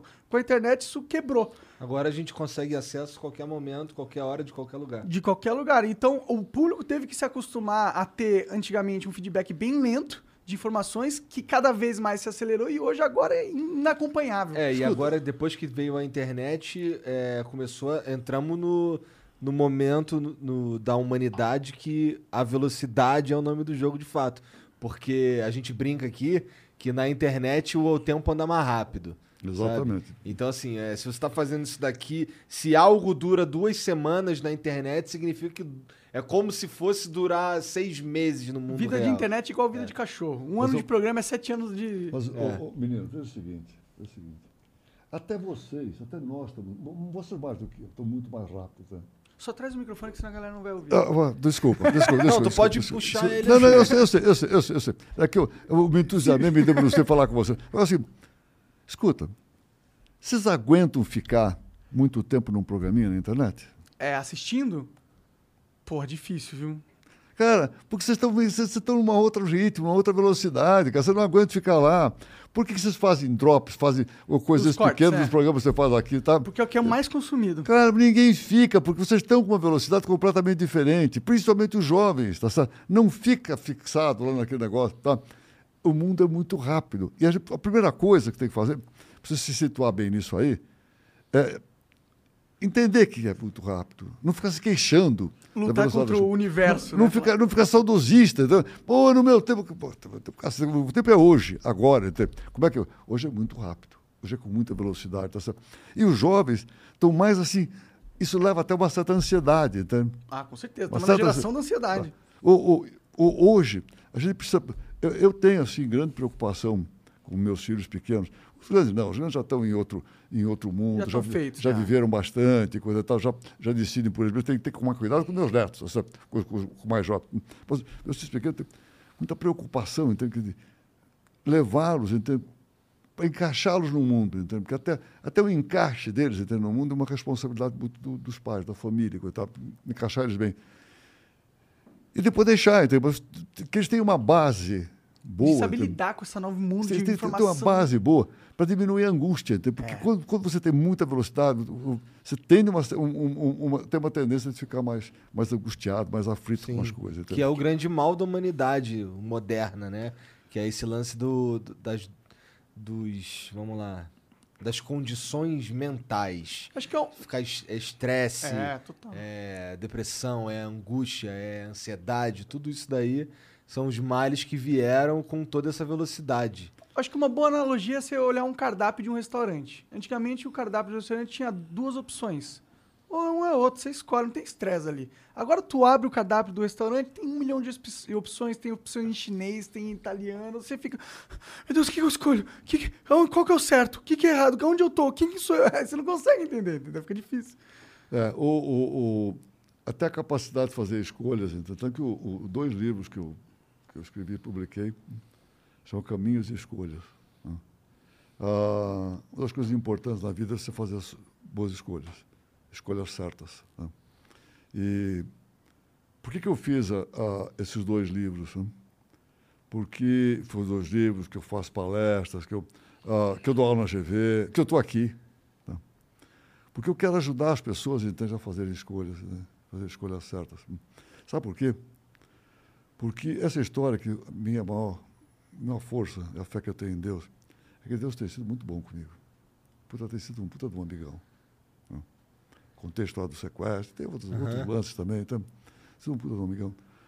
Qual é a maneira que eu acho que ele fica contente comigo? Entende? Se eu também pudesse ser um cara que também ah, faz algumas coisas para o bem, pro lado do bem. Por que eu fiz setenta e tantas lives até agora? Que eu estava sentindo que eu estava agregando, que eu estava passando alguma coisa para alguém. Eram umas lives falando sobre empreendedorismo, era sobre o quê? Sobre vida. So- olha, principalmente sobre o momento que nós estamos vivendo. Sobre o momento que nós estamos vivendo. Então, Porque veja, você falou agora, tá, nós estamos falando de angústia. tal. Gente, ah, se trabalhou muito agora, no ano passado, em home office. quer dizer, Sim. As empresas puseram muita gente trabalhando em casa, porque fecharam, nós tivemos que fechar. Península fica fechada há alguns meses, tá certo? E ainda não voltou na totalidade. né? Nós estamos em home office dois dias por semana, segunda e sexta, e três dias presencial no, no, no- no- no escritório. Gente, o que isso mexeu com a saúde mental das pessoas, não estou falando da Península, só da Península, principalmente mulheres, mães, que ficaram trabalhando em casa, com o marido também em casa, com as crianças em casa, ir na escola, e mandaram as empregadas não vir, para não vir trabalhar, porque a, a tem medo tal, de, se, né? de- de- de se contaminar. Cara, o negócio foi duro, tá? Hoje, você tem já empresas, startup, hum, mexendo com saúde mental. Hum. O que, que dá para você fazer com saúde mental? Hum. Nós mesmo estamos olhando, lá na Península, no Praverec, estamos olhando a uma empresa muito interessante ne, nesse campo. Mas não é só o fato de ter empresa. Quer dizer, nós, na Península, estamos muito preocupados com saúde mental, com o tema saúde mental. Graças a Deus estamos bem, mas não podemos dar bobeira. Tá certo? Então, tem que olhar para isso, até porque a coisa não acabou totalmente. É. Não, não, acabou, com certeza. Não, não acabou totalmente. Então, a, a, essa questão, saúde mental, ela se agravou muito durante a pandemia. Muito durante, a pandemia principalmente com as mulheres. Não só com as mulheres, porque o homem também, dentro de casa, enche o saco, só, só, só estorva. O, o médico dele, junto com as crianças, só atrapalha. Sabe? Isso também mexe com a cabeça do, do, do, das pessoas, dos homens. Então, o ano passado foi um ano, em termos de cabeça, de saúde mental, foi um ano muito duro, mundo inteiro. Eu trabalho muito aqui na França, né? Não tem diferença. Não tem, tem o impacto lá foi igual aqui. Tem, igual. Essa questão de saúde mental, a mesma coisa. Nós, lá no, no, no Carrefour nós temos enfim, um contingente imenso de gente, a mesma coisa, a mesma preocupação com saúde mental. Tem uma diferença muito interessante. Ah, aqui no Brasil, nós agora, felizmente, estamos com bastante vacina. Né? E estamos vacinando agora praticamente em massa. Né? Sim. Né? O brasileiro quer se vacinar. Todo mundo, felizmente. Ah, aqui a taxa de aceitação da vacina é alta, né? Apesar do que parece, né? Pra, pra, praticamente todo mundo quer se vacinar. Sim. Na França, os caras não querem se vacinar. A Europa inteira, o pessoal tem resistência à vacina. Hum? Acha que é uma coisa artificial, tem receio, tem medo, o que, que pode acontecer? Porque você. A vacina, o que é a, a, vacina? É você introduzir o vírus dentro de você. E daí você gera anticorpos e que você fica, teoricamente, fica imune, tá certo? Então, aqui no Brasil, felizmente, nós temos as pessoas, a grande maioria quer se vacinar. Nos Estados Unidos tem um grande. Por que, que os Estados Unidos? Os Estados Unidos está sobrando vacina. Né? Eu morei lá agora, já, em 2019, passei o segundo semestre inteirinho lá, morando lá, no caso no Colorado, com os meus filhos da escola, os dois pequenos na escola, porque lá. Tá? Bom, conheço bastante lá. Tem uma quantidade de gente enorme que não quer se vacinar. Está sobrando vacina. Eu, eu vacinei a, a, agora em julho vacinei a Rafaela, que já podia vacinar com mais de 12 anos. Vacinei lá, fui lá na, na farmácia, lá vacinando. tem, carrinho, tem carrinho para vacinar na rua. Caralho. Pra você vacinar. E os caras não querem. Não, querem. não é, não é tão, cara, então, não, então, tá, você... tem uma galera que já se vacinou, tal, então, acho que 60%. Então, então, então tem, isso tem, tem, de bom no Brasil. O, Brasil. o Brasil é de boa índole, entende? Quer dizer, ele aceita as coisas, vai lá para frente. Entende?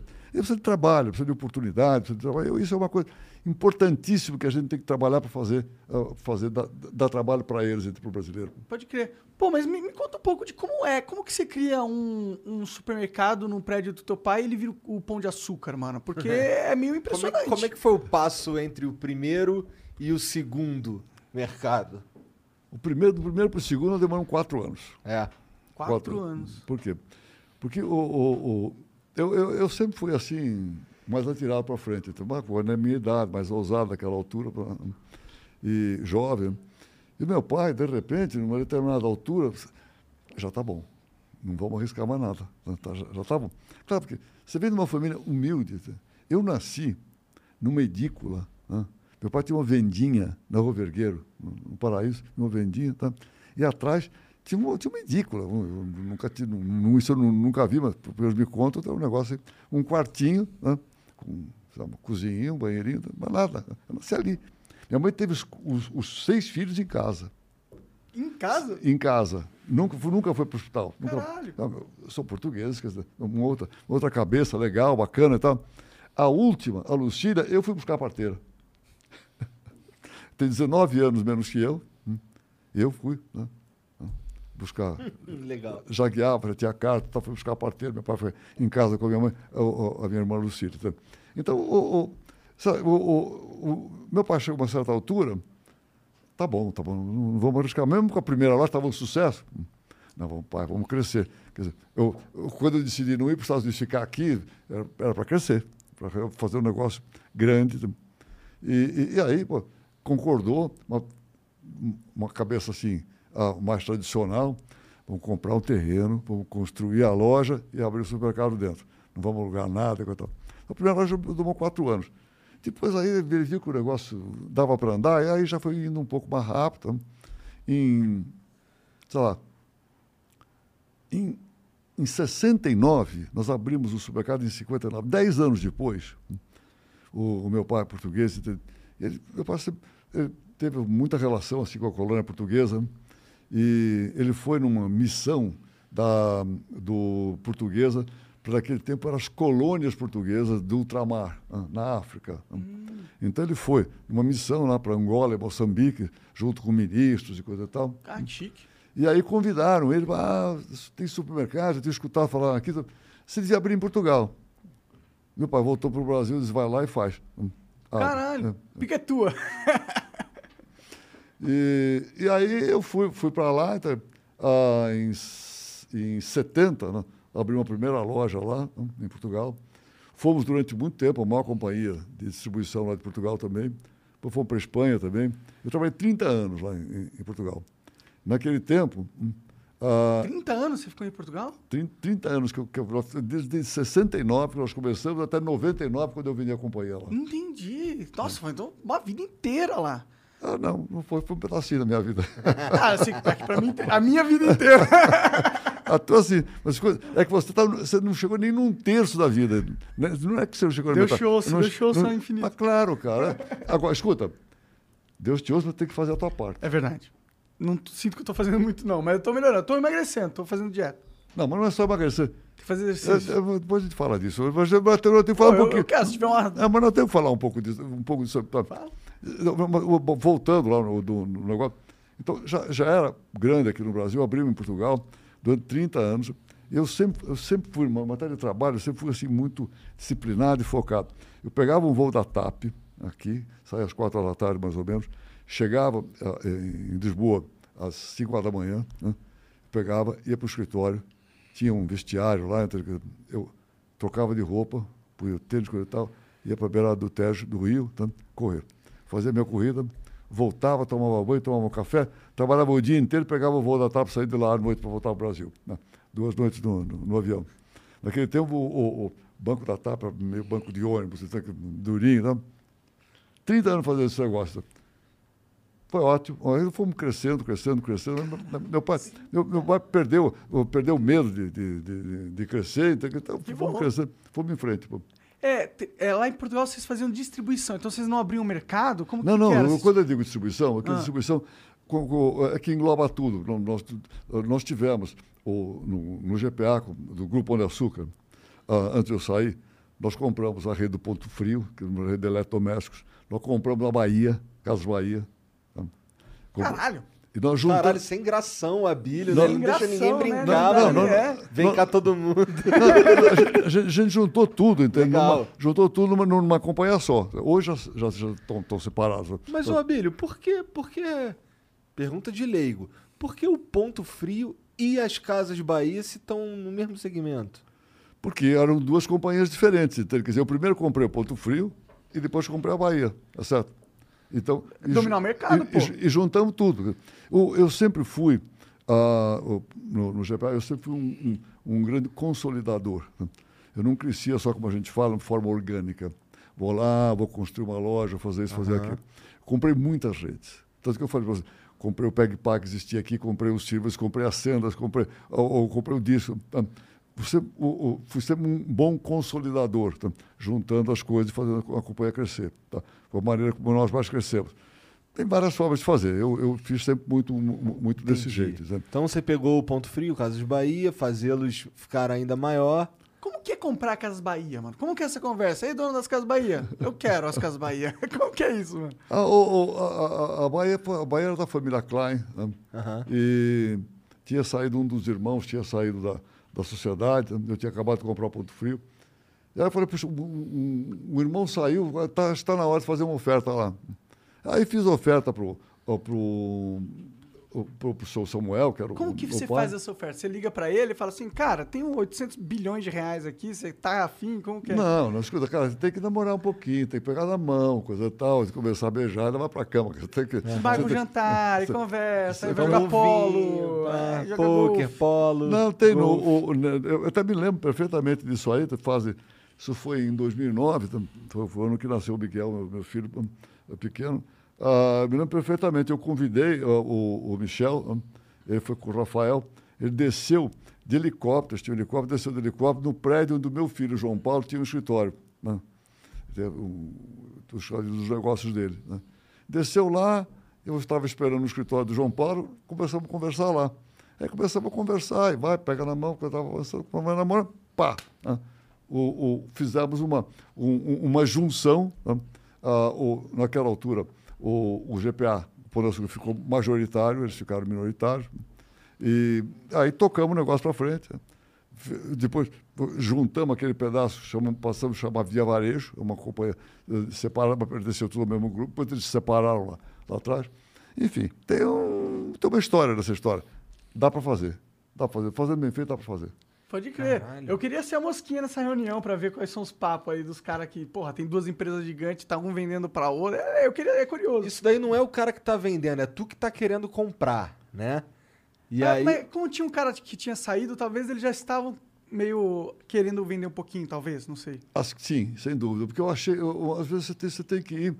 ah, uma coisa que é importante, eu nunca deixo de olhar as oportunidades. Oportunidade é como, é como com um trem que passa na porta da tua casa tá? e você não sabe se vai passar outra vez. Hum. Então, apareceu uma oportunidade, dá uma olhada. hum. E naquela altura eu identifiquei com a saída de um dos irmãos, então, que era o irmão mais atuante e tal, Falei, é capaz dessa família estar precisando de alguém mais para estar junto. hum. E deu certo. Legal. Deu certo. né? Então, olhar um pouco os momentos. No, no caso do Ponto Frio, ah, foi mais complicado ainda, porque aquilo ah, acabou sendo, ah, acabou ficando com a, com, com a família Safra, com a Lili Safra, né? Que era mulher do, do Edmond Safra. né? Primeira conversa que eu, que eu fui ter com, com, a Lili, o que que ela era? Era muito rica, né? Não, é, Nem, nem, nem olhar para aquilo. A primeira conversa que eu fui ter com a Lili, eu fui ter em Nova York. né? Fui no apartamento dela, em Nova York. Puta, um apartamento bacana, de frente para a Quinta Avenida e tal, legal. Garçom, coisa tal, bacana. Caralho, no, apartamento. E, e eu fui lá a primeira vez, fui conversar com ela lá. entendeu? E depois foi, foi mandando, foi mandando, foi mandando. Seis meses depois, conseguimos ah, fechar o negócio com, com, com eles. sabe? Entendi. Cara, você vai pela vida, você vai pegando um pouco a mão nisso, entendeu? Vocês- o que vocês fazem, vocês fazem bem, muito bem. No primeiro vez que vocês fizeram, não era tão fácil assim. É. Não. Você vai pegando a mão, tá certo? E Aham. vai, vai, fazer, vai fazer cada vez melhor. Qual foi Mas e, e essas. E novas. novas oportunidades com novas tecnologias, tu fica olhando também? Eu quero dizer, criptomoeda, NFT, essas paradas é algo que tu olha ou não? Veja, eu, eu, eu, eu olho, mas não opero. Até pelo seguinte, isso é para profissional. E tem gente até né, que me pergunta assim, Pô, Bilhão, eles acham que eu sou um cara bem sucedido, o negócio da... Você acha que eu devo comprar criptomoeda? Eu falei, não. Hum. Isso é coisa para profissional. né? Na O3, que eu falei agora, na O3 o pessoal mexe, compra, vende. Tem, que- que- Ah, entendi. Então você trabalha, a sua equipe trabalha com. É, mas espera, mas escuta, mas não me meto lá. Né, Não, tá certo. É, aquilo É é como se fosse um aquário, tá? Os caras estão lá dentro, ah, você pode botar o digital para entrar lá dentro, tá? É um negócio, é, e o pessoal fica, estão lá dentro treinando, tá, tá diferente. Então, o, o- eu conheço o que é, a Península é uma empresa do setor financeiro, sem dúvida nenhuma, mas ah, ah, o, o- eu, eu, eu, é o seguinte, eu estava na distribuição, estava no, no, no GPA, eu sempre ah, brincava, até, até com meus amigos, tá? nessa encarnação, eu estou na distribuição, tudo bem. Mas na próxima eu quero ir para o setor financeiro. né? Porque é, tem muita, muita inspiração, mas tem muito menos transpiração. tá? Muito menos, suar muito menos. Pode crer. Não é bem assim, tá? mas, uma, É, mas, mas, te- tem uns. O sufoco no mercado financeiro é um sufoco mais dolorido, não é não? É, mas é, é, é, é, é, sim, você pode, você pode passar- passar sufoco forte, sim. Mas o, o- não tem. Cara, você mexer. aquela quantidade de caminhões, de mercadoria, de centros de distribuição. coisa- dar um trabalho do a cara. logística daquilo lá é um negócio uma- de uma empresa do tamanho que era o GPA. né? É um negócio incrível. então, é mu- muito forte. Então eu brincava com isso agora. De repente, então, quer dizer, eu vim nesta encarnação mesmo, vim para o setor financeiro. Então, estou feliz lá, estou contente e tal. Mas aí tem a história do uso do cachimbo que entorta a boca. Né? Como eu era da distribuição, eu saí do GPA e um ano e pouco depois eu estava no Carrefour. Eles que te procuraram? Você que procurou eles? Como foi? Eu procurei. Ah, não conseguiu ficar fora. Não, não é que tem, tem, tem uma história, tem que eu, eu, eu copiei muito eles, eu aprendi muito com eles. Então, então outra coisa também, ah, eu me desentendi com o com, meu sócio daquela altura, com os franceses, ah, do, do Casino lá em 2010, né? porque eu quis juntar, eu quis.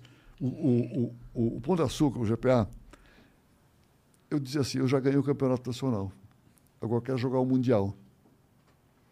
E aí eu quis juntar o Pão de Açúcar, o GPA, com o Carrefour Global. Não aqui no Brasil apenas, o Global. Entendi. Junta. E eu fiz o negócio, nós chegamos, nós assinamos. Entendi, esse é um puta merge, né, aí. Hã? Um merge, seria um puta fusão Um de ponto- empresas. não, o- o- o- não, e, e do cacete bom, muito, muito legal. Mas o sócio francês que eu tinha naquela altura, do, do casino, não entendeu o negócio daquela altura. Não entendeu. Eu prefiro dizer que por culpa minha não entendeu, entendeu? porque eu prefiro ser. Se a coisa dá errada, é melhor olhar primeiro no espelho, ver a minha parte, depois eu vou olhar na janela. entendeu? Esse é o novo Abílio. Seu novo Abílio, né? É, mas esse, esse é o novo Abílio. Eu, eu, cresci muito, inclusive, muito, nas muitas dificuldades que eu passei, inclusive no sequestro também. Né? Cresci muito. Você sai, quando você consegue atravessar, você sai do outro lado, você sai. Ou você perece no meio, ou você sai, sai melhor. Mas, enfim, e não entender, eu já tinha uma história com o Carrefour. Então, quando eu saí de lá, né, e, e saí sem, sem um, uma assinatura de não compete, porque eles queriam que eu saísse de lá, assinando que durante cinco anos eu não ia para distribuição. Entendi. né? E eu, levei dois anos para sair. Né? Eu consegui sair do jeito que eu queria. Um ano e pouco depois eu estava no Carrefour, né? aqui no Brasil e no Global. né? Então, hoje eu sou acionista aqui no Brasil, acionista do Global, membro do Conselho de Administração aqui no Brasil membro do, e, e segundo acionista do, do, do Carrefour Global. Significa que agora, agora você está jogando o jogo mundial. Agora está jogando Mundial. Agora está jogando Mundial. Lá no... E, enfim, e, eh, um, pouco, um pouco essa vida de- de- desse jeito. né? Eu gosto gosto de empreender, gosto de, de trabalhar, gosto de fazer negócio, mas gosto de equilibrar as coisas. O que, que você faz pra lazer, lazer? Hum? Lazer, qual que é o teu lazer, assim? Tipo, eu sei que você gosta Teu de trabalhar, mas o hobby, assim. Polo ainda? Não. Não, não, não, não, não. não. Eu, o, o- veja, eu, eu já competi muito. Eu hoje não quero mais competir, porque competi- competição sempre dá um pouco de estresse. Ah, com Sabe? certeza. Sempre dá um pouco de estresse. E, e- eu sempre, essa história de competir pelo espírito olímpico e tal, pô, não, bacana é competir, coisa e tal, comigo nunca teve essa história. Eu sempre competi para ganhar. E tenho, eu, tenho, eu tenho uma relação com a derrota muito clara. Eu simplesmente odeio a derrota. odeio. Então, então, então, isso dava então, um estresse muito grande. Então, eu, quando comecei a jogar polo, eu comecei a, treinar no polo. Hum, Eu joguei polo só durante nove anos. né? Eu comecei a treinar no polo, eu não sabia montar, cara. Não existe isso. né? Então eu tive que aprender, quer dizer, eu, tive, eu, eu aprendi a taquear, coisa tal. Eu montei um, um- um cavalo de pau na minha casa, morava num, num Morumbi, numa casa, estava casado com a minha primeira mulher. Montei um negócio que fosse uma gaiola grande, com, com um negócio de madeira no meio, então, que, que você fica taqueando, então, que ali dentro, para treinar, para treinar taquear. Levantar de manhã, às 5 horas da manhã, então, quer dizer, ia para aí para aprender a montar como se devia montar. né? Nunca fui um cavaleiro es- espetacular comparado com os meninos que nascem no interior e estão já mon- montando um cavalo, mas foi o suficiente para jogar e para seis anos depois ga- ganhar o campeonato brasileiro. entendeu? Campeonato brasileiro. Brasileiro. Caralho, isso é Brasileiro. tipo muito pica, não é não? Olha, ah, deu para fazer.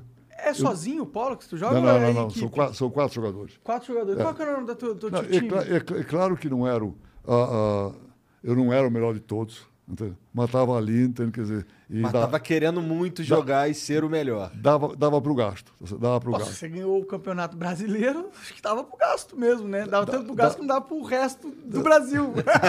dava, da, da, da, da, dava para o gasto, dava para o gasto, dava para o gasto. E foi legal, foi bacana, mas o polo, eu me estressei muito no polo também. Naquele tempo, ah, tinha meus irmãos também, a gente competia muito, não foi legal. Eu joguei durante nove anos. Né? Durante, durante, ah, durante nove anos. E já estava meio, meio, meio chateado, queria mudar, fazer alguma coisa. Aí eu fui jogar, um dia fui jogar na, no Elvessa, lá, na, na, lá em Datuba. E, e aí, pô, joguei. Jogar, joguei mal pra cacete, perdemos o jogo. Eu desci do cavalo por, do sexto, do sexto, terceiro, sexto. Joguei os tacos no chão. Quer dizer, tá, falei, pô, nunca mais põe a bunda em cima do cavalo. E é verdade. Meus filhos pequenos, eu nunca saí para montar com eles. Eu nunca mais montei. Eu, eu, eu sou assim, quando você para o esporte, eu, eu parei futebol, hum, não, nem, nem brinco com a bola, porque você apanha da bola. Hum. Eu parei tênis, não pego na raquete. Tá? Todo esporte com bola, você perde o time. Hum. É. E apanha. E a, apanha da bola é feio para burro, tanto a bola de tênis como da bola. Eu jogo squash. Porque o squash, o squash é, um, é um esporte ah, quase como os Não, não é. Jogado numa sala um pouco mais do que isso aqui. No, no, o, o squash foi inventado por dois presidiários na Inglaterra. Ah. Dois presidiários. Que inventaram, arrumaram um lugar qualquer dentro da, da, da, da, cadeia, não sei como é que era, porque a história toda conta isso aqui.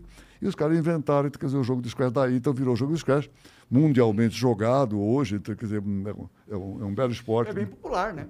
Hum? É bem popular esse esporte. É, é, é bem, que é, o de exercício é o mais fodido que tem, assim. É, é, é mas não, não, é de muita técnica, entende? Porque o tênis, se você chegar atrasado no tênis, se você.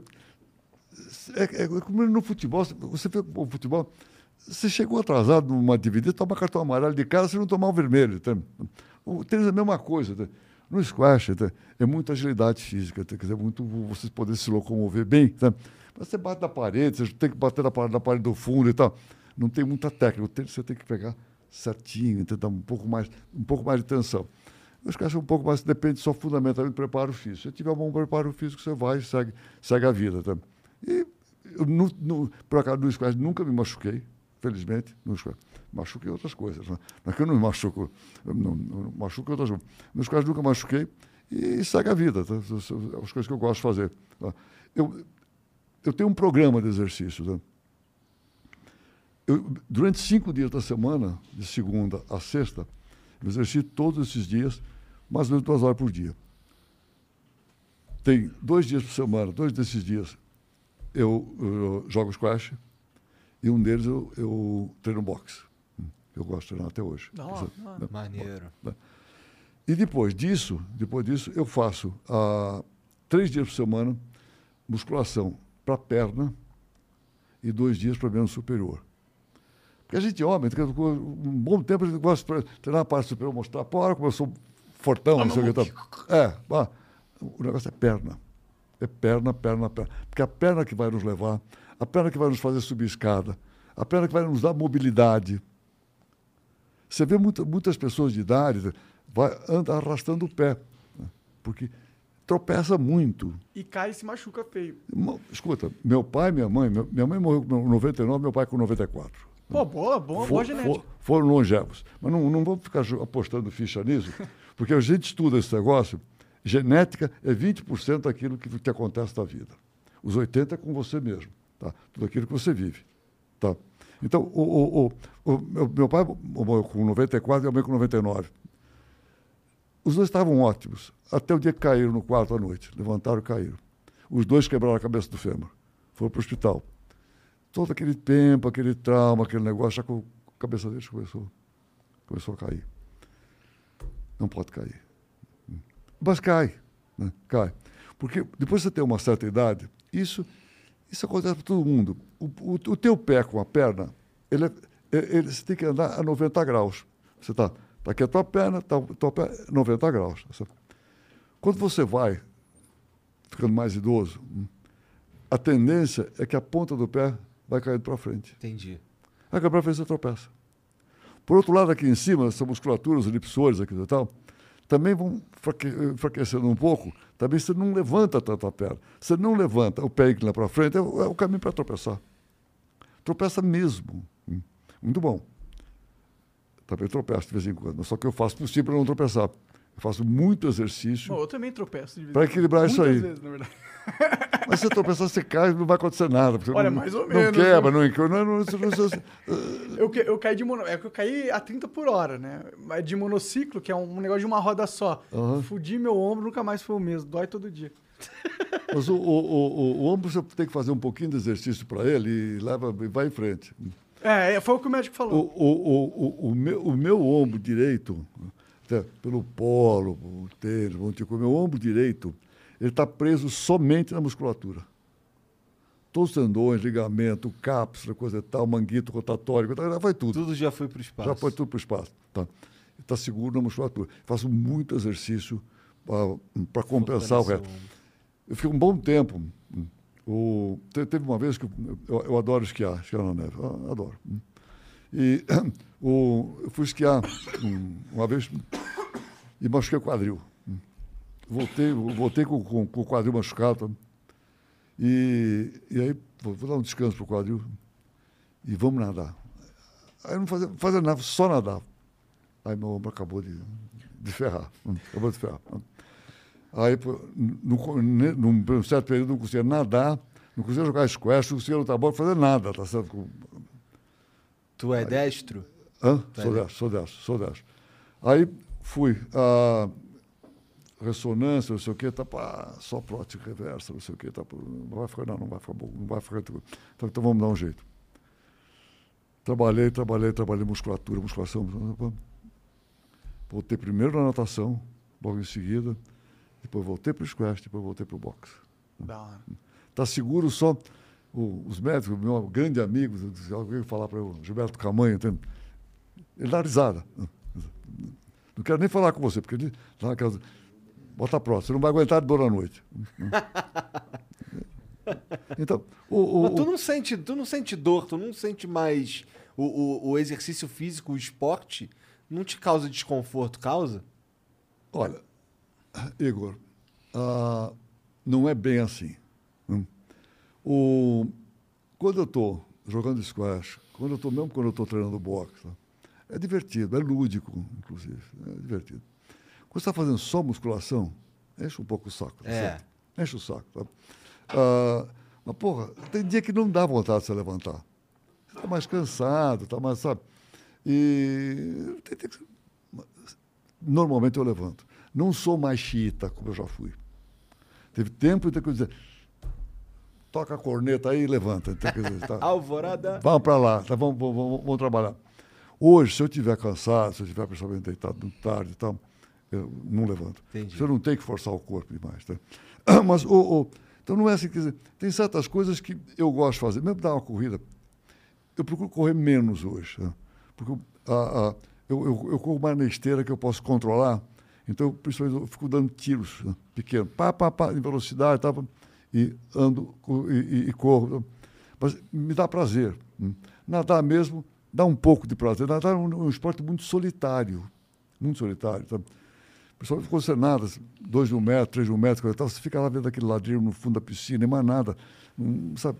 É, mas o, o para mim é um pouco mais alternativo. né?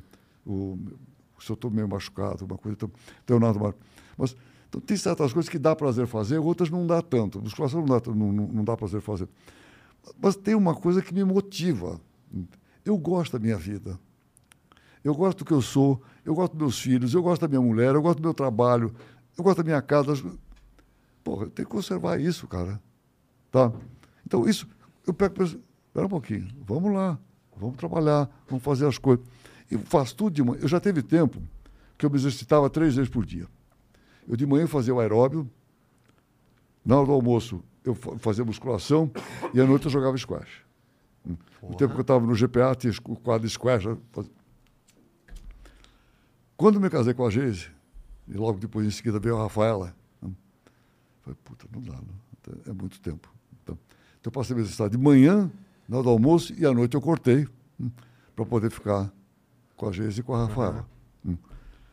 Aí eu fui indo e coisa e tal, chegou num tempo, eu falei, escuta, vamos, não, não tá muito legal esse negócio do almoço. Hum. Vamos juntar tudo de manhã. Juntei tudo de manhã, condensei de manhã, tá, tá bem. Se eu não fizer de manhã, eu acabo não fazendo. Mesmo fim de semana, no fim de semana, eu só faço aeróbio.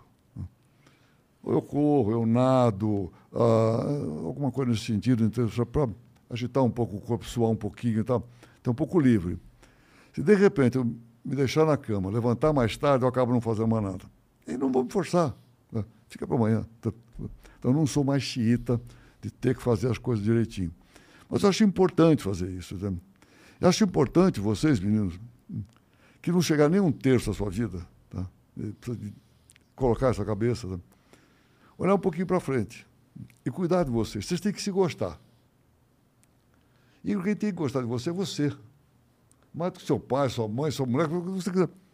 A gente tem que se gostar. Né? E cuidar um pouco da gente. Cuidar do nosso corpo. Você mora nele, porra.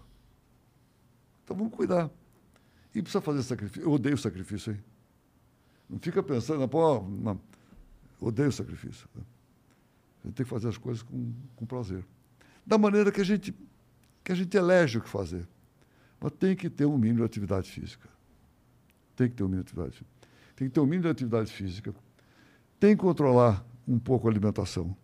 Se eu ficar fora do microfone, me avisa. Tá? Então, o, o, tem que controlar um pouco a alimentação. E tem gente que fala, pô, esse cara, para esse cara é tudo fácil, pô, ele só come salada. Não é verdade, pô.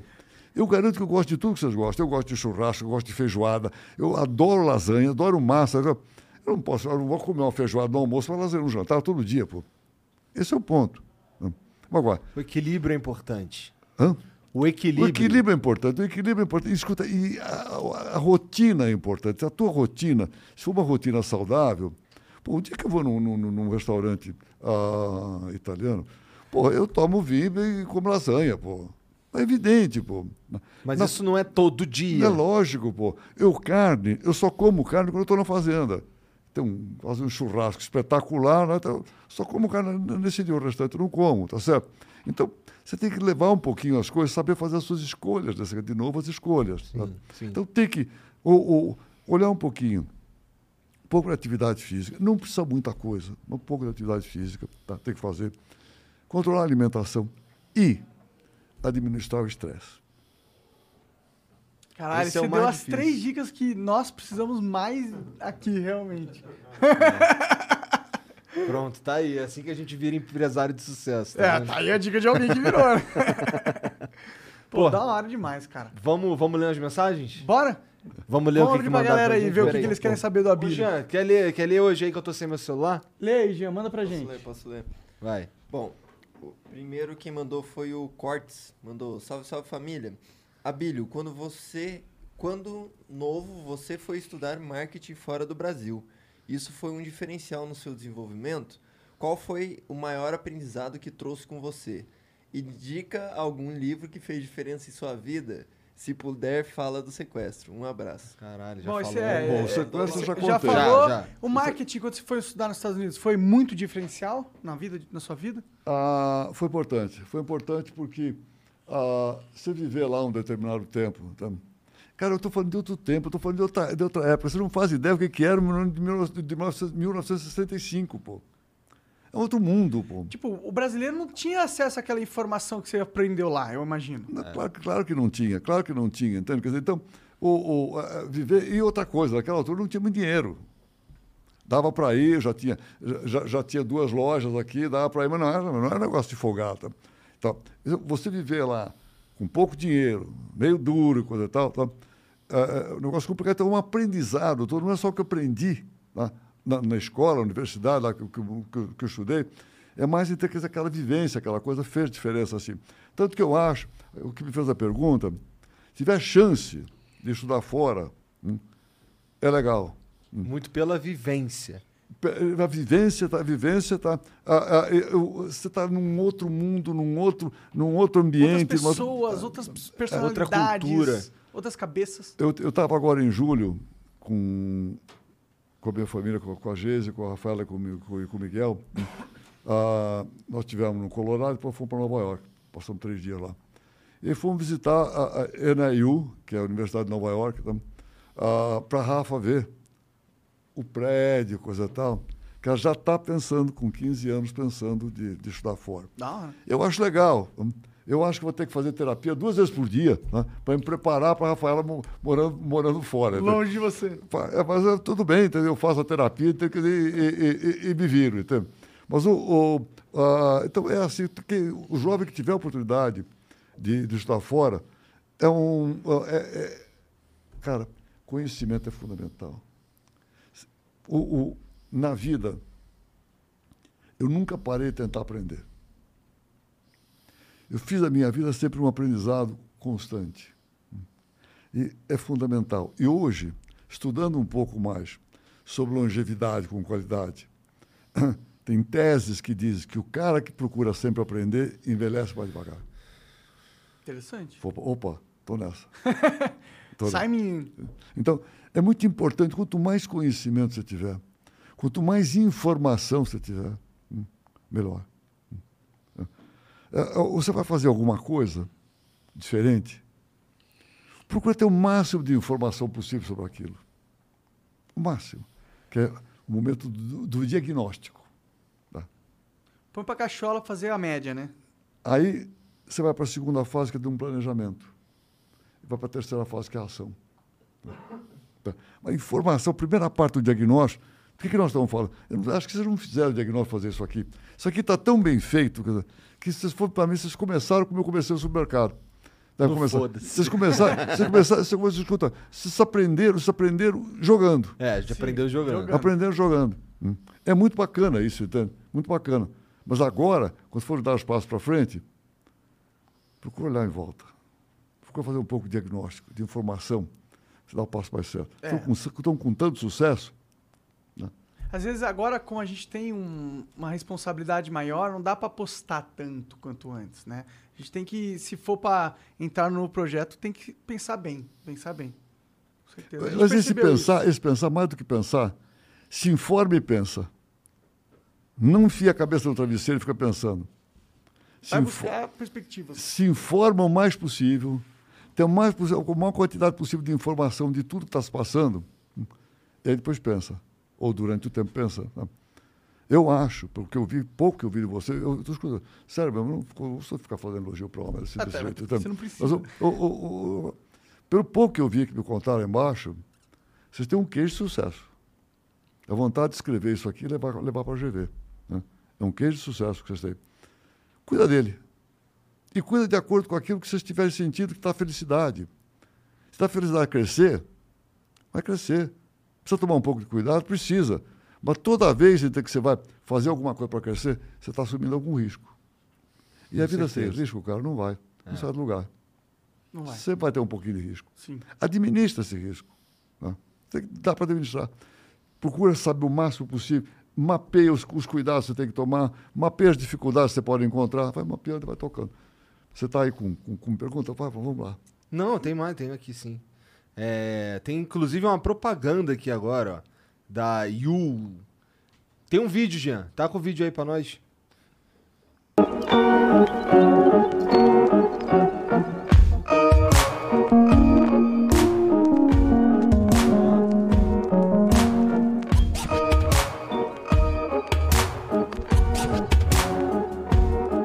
Pra lavar na máquina.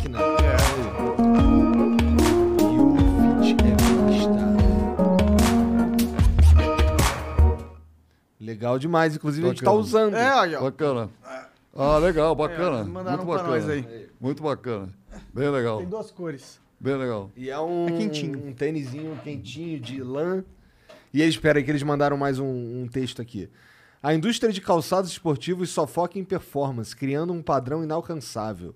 Assim, lançamos, lançamos o U-Fit para quem quer praticar exercício pelo bem-estar, sem pressão. Sustentável, resistente, confortável e lavável. Lavável na máquina. yu.com.br Se escreve assim, ó. Y-U-O-O-L.com.br Cupom FLOW, 90 reais de desconto. Cada dia aumenta mais. É? Caralho, hora. 90 reais de desconto. Então vai lá. Então, se eu fosse tu, eu entrava lá e já lançava o tênisinho. Beleza? Manda ele ver. Bom, vamos ver Bora pra mais. próxima aí. O JPBG9001 diz aqui: Igor, quantas views o Flow tem por mês em todos os seus canais? São muitas vidas impactadas por conversas extraordinárias, certo? Essas conversas nos fazem rir, refletir e mudar de opinião, amadurecer e até compartilhar. Abílio, ajuda o Flow a conseguir mais um patrocinador. Abraço. Foi um de vocês que mandou essa pergunta aí, não? o Acriano diz aqui, ó. Abílio, você é um nome importante pro time do São Paulo. Mas a pergunta que a torcida ainda faz é: por que você ainda não investiu uma grana no time? O time não anda bem das pernas, kkk. Mas bora tirar o escorpião do bolso e traz o Lucas de volta, na moral. Nunca te pedi nada. Pior que eu tinha esquecido disso, cara. Uma dos, quando a gente anunciou só você na agenda, o papo foi esse, mano. Quando que tu vai salvar o São Paulo? A pessoa sabe que tu ama o São Paulo. Eu sei, eu sei. E deixa, deixa eu responder. Como, como é que ele chama? Ele tem, tem o nome? Acriano. Adriano. Adriano Não, te- Acreano. Veio do Acre. Ac- Acriano. Acreano. Ac- ah, Acreano, Acreano. É Deixa eu aquele cara responder. ali. Aquele cabeçudo. Olá, boa. deixa, deixa, deixa, deixa eu, te, eu te responder. Ah, eu, tenho, eu tenho um envolvimento com São Paulo. Eu ajudei a eleger o Júlio Casares, que é o presidente atual. Coitado, está saindo agora, pegou Covid. Depois está vacinado, duas vacinas, depois pegou, pegou Covid, teve mal, pô, mas agora tá, já está voltando. Ajudei a eleger o Júlio. Agora, ah, eu não ponho dinheiro no São Paulo de jeito nenhum. Por quê? Primeiro, porque eu estaria comprando um lugar no São Paulo. Eu não faço isso de jeito nenhum, para coisa nenhuma. Segundo, porque eu quero São Paulo um profissional. São Paulo tem que ser uma empresa. São Paulo foi muito bem tocado durante muitos anos, muitos anos, tá? O, o, o Juvenal Juvencio, o presidente que estava lá durante muitos anos, São Paulo tinha dinheiro para tudo. Contratava, vendia jogador, fazia tudo. Por que, que de repente descambou desse jeto e está sem dinheiro? tá certo? São Paulo tem que voltar a ser profissional. tá? Eu defendo muito o profissionalismo nas coisas, em empresa, em clube de futebol, em qualquer coisa. E agora, o, o, o- você tem, tem- já temos legislação para fazer clubes, clube empresa. Tá? Que se faça clube empresa, tá? separa o social, faz o social, com lá os sócios, tudo direitinho e tal, e faz clube empresa, como é na Europa. pô. Eu defendo isso, tá certo? Não há, não, você ficar ali, ah, papai, vamos fazer isso, fazer aquilo. Escuta, admiro, tem empresário que faz isso, tá? Empresário que faz isso. Tem no Atlético Mineiro, tem no Palmeiras, tá certo? Não é o caminho que eu escolhi. Eu, eu, eu, eu, sempre fui da, da linha que eu, eu não gosto de dar o peixe. Eu gosto de dar a vara com anzol, dizer onde é que está o rio, vai lá, vai lá e pesca. Eu sempre, foi se- sempre a linha que eu segui na vida. Então, por isso que eu não faço. Eu tenho ajudado São Paulo, tenho ajudado muito. Ajudei o Júlio, ajudei a turma dele, até, até botando um pouco de grana tal, para ajudar eles durante a campanha e tal. Ponto. né? Acabou minha função. tá? E a única coisa que eu, go- que eu gosto de fazer é escalar o time, entende? Quer dizer, você, infelizmente, Isso eles não deixam. eles não me deixam, eles não deixam, eles não deixam, eles não deixam. Eles não deixam. Bom, se você comprasse o time todo, acho que aí eles iam... Não, mas não é por aí. Não é por aí, porque eu, eu defendo, defendo, eu defendo um, não só São Paulo, mas todo o time que tem um- uma administração profissional e que funciona, e tem, e tem pernas fortes, e não tem que ficar O que dependendo eles precisam para virar uma- um clube empresa? É só decidir? Não é só decidir, você tem que fazer a Assembleia dos Sócios, Entendi, decidir. tem então, toda uma com burocracia todos, então, tal. então, é um clube. Todos, tem que ter uma Assembleia que aprove aquilo que você vai fazer. Hoje nós temos caminhos, temos legislação para fazer isso, tá? E, e- e- e- pode E é funcionar. o caminho mais, mais saudável pro próprio clube, não é? Mas independente. Claro que é. Você vê o- os europeus que eles têm de dinheiro, entende? É. principalmente na Inglaterra, que foi- começaram mais cedo com isso, realmente, é um negócio. Tan- Tanto que quer dizer, tem o- o- agora uma legislação da FIFA do fair play. né? Por que, que o Messi saiu do Barcelona? Saiu do Barcelona porque o Barcelona não tinha mais condição de segurar o Messi. Pela lei do fair play, não é que não, não podia arrumar dinheiro, até podia talvez arrumar, não tinha mais condição. Tá? Quando foi o PSG, o PSG quase foi ameaçado ter, que- ter que vender o Mbappé, tá? que é, o- eu acho, tremendo um jogador. Tá? Sim, sim. Quase que vendeu, acabou não vendendo todos Já, os três. já foi esse risco? Não, não, não existe mais esse risco? Não, existe, existe, Existe. existe, mas, sei lá, eles não sei o que aconteceu com o PSG, mas conseguiram se acomodar. Tá. Cons- Conseguiram acomodar. O Barcelona não acomodou. Agora, são clubes empresas com legislação, tá? com, com, oh, com, você, com, com uma estrutura, realmente. Você vai, você, você vai no, ou, ou ver ou, ou esses clubes, vai, vai ao Camp Nou, na, na- em Barcelona, é um negócio assim impressionante. Tudo que eles têm lá e tal. Empresa, empresa, empresa, empresa mesmo. E isso tem em qualquer lugar na Europa, mesmo em Portugal. Você vai na- no, no, no, no- no- no estado do esporte, das coisas que eles têm lá, é um negócio sensacional. Nós temos que nos adaptar, adaptar e fazer a mesma coisa aqui no Brasil. Esse é o caminho que eu acho. Também acho. Da hora. Meninos, vocês estão estão com sono, já está na hora de dormir, né? Sim, quantas mensagens tem aí? Tem bastante. Calma aí. Você tá Vamos. com pressa, cara? Não, não, não, não eu estou preocupado que vocês estão com sono. Ah, não, não, não. Relaxa, tudo bem. Não, não. Pô, a gente tá feliz demais. É, pô, eu tô feliz que você tá aqui, vamos na lá, vamos lá, vamos lá. O Limas diz aqui, ó. Boa noite, Abílio. Obviamente, sem citar valores, você poderia falar qual foi o investimento com maior retorno financeiro que você já fez? Por quantas vezes multiplicou o capital? E, se possível, cita um investimento que você quebrou a cara. Abraço. Ah, é o seguinte, o... eu acho que o investimento mais, ah, mais incrível que eu, que eu fiz foi lá atrás, né? Ah, bem atrás, quando o, o, o Pão de Açúcar já estava grande, né? e aí tinha uma empresa de, de eletroeletrônicos naquela altura, né? A Eletro Radiobrasa, que tem até uma musiquinha bacana, que, que o jingle lembra comigo. né? Ah, e, e, de repente, eles estavam vendo o nosso crescimento, né? principalmente com lojas grandes. Nós co- começamos o hipermercado, as lojas grandes aqui no Brasil. E eles resolveram entrar nisso e também fazer hipermercado. O nosso chamava Jumbo, e o símbolo era um elefante. né? E, e aí eles resolveram fazer, copiar igual e tal, só copiaram mal feito. O deles chamaram de baleia. Então tinha o Jumbo e tinha a baleia da Eletrocardiobras. E aí, naquela altura, estamos no governo Gás, no, tempo ainda dos militares. né? Ah, o negócio andou mal, eles iam quebrar. Uma, tem- uma empresa que naquela altura era maior que o, que o Grupo Pão de Açúcar. né?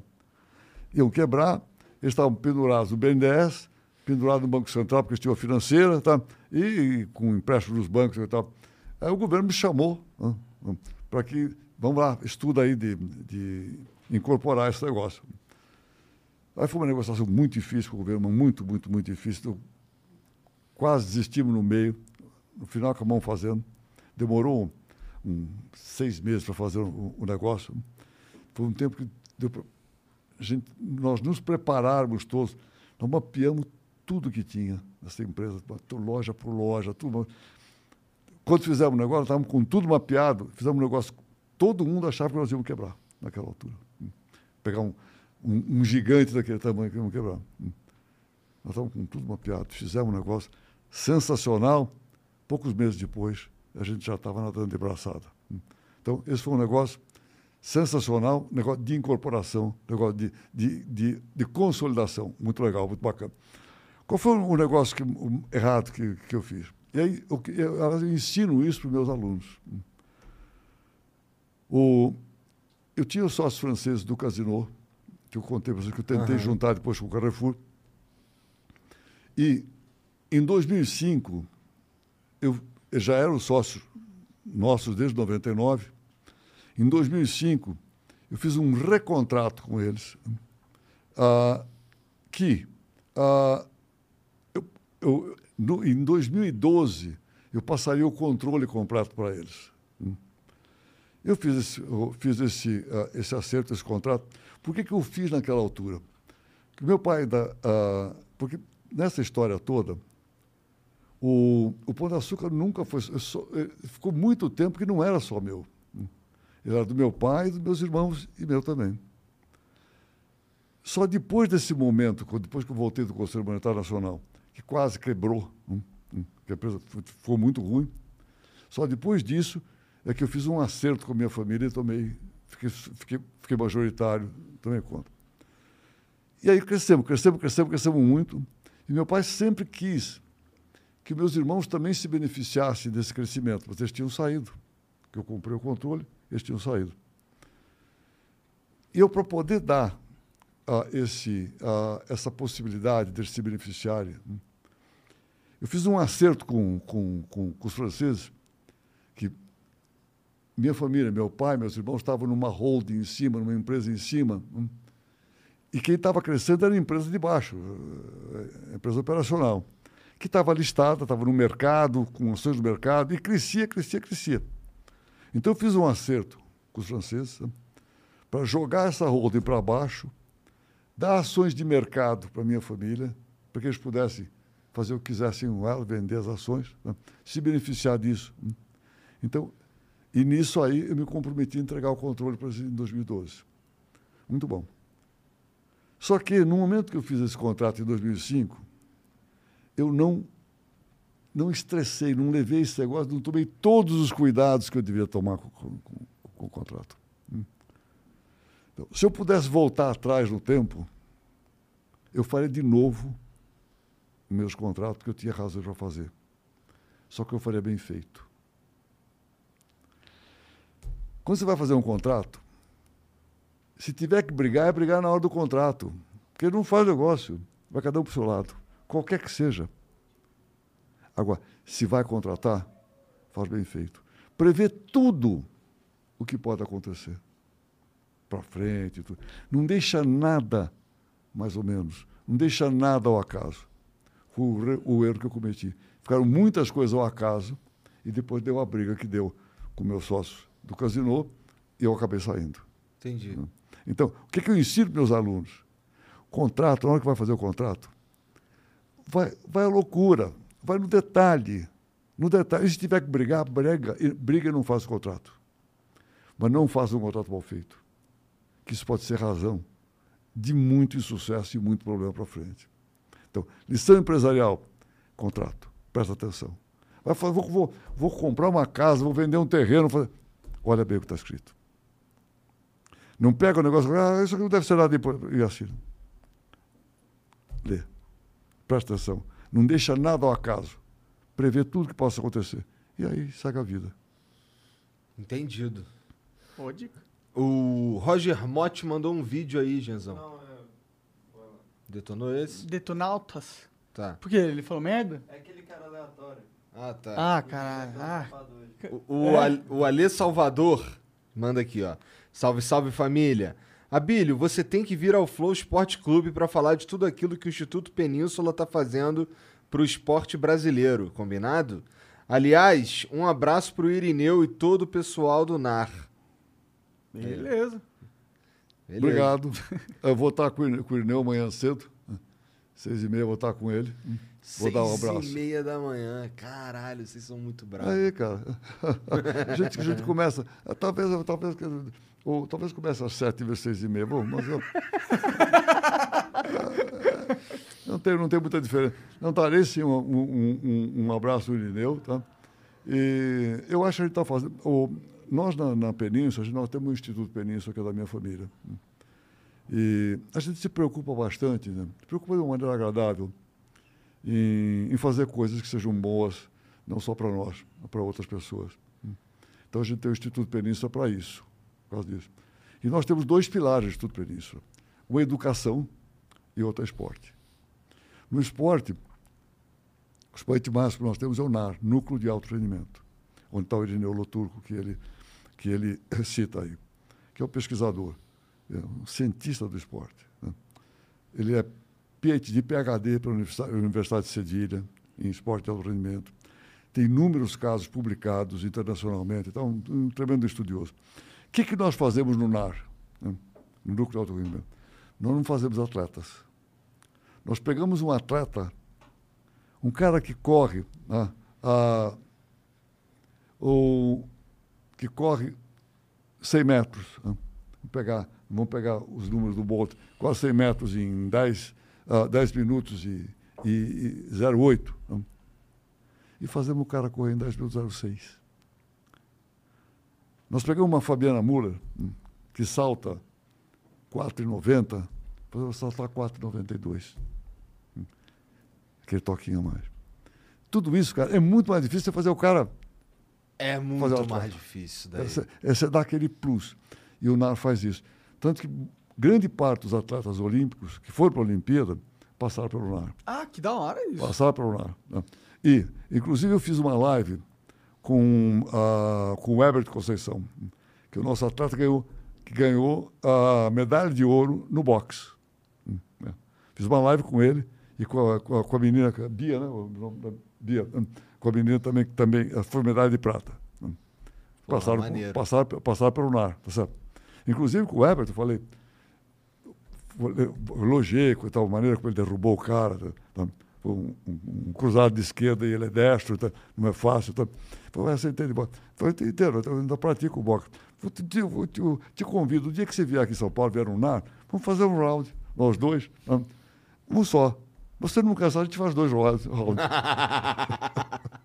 Você é Cheio doido. demais. Você não casar, a gente faz dois. né?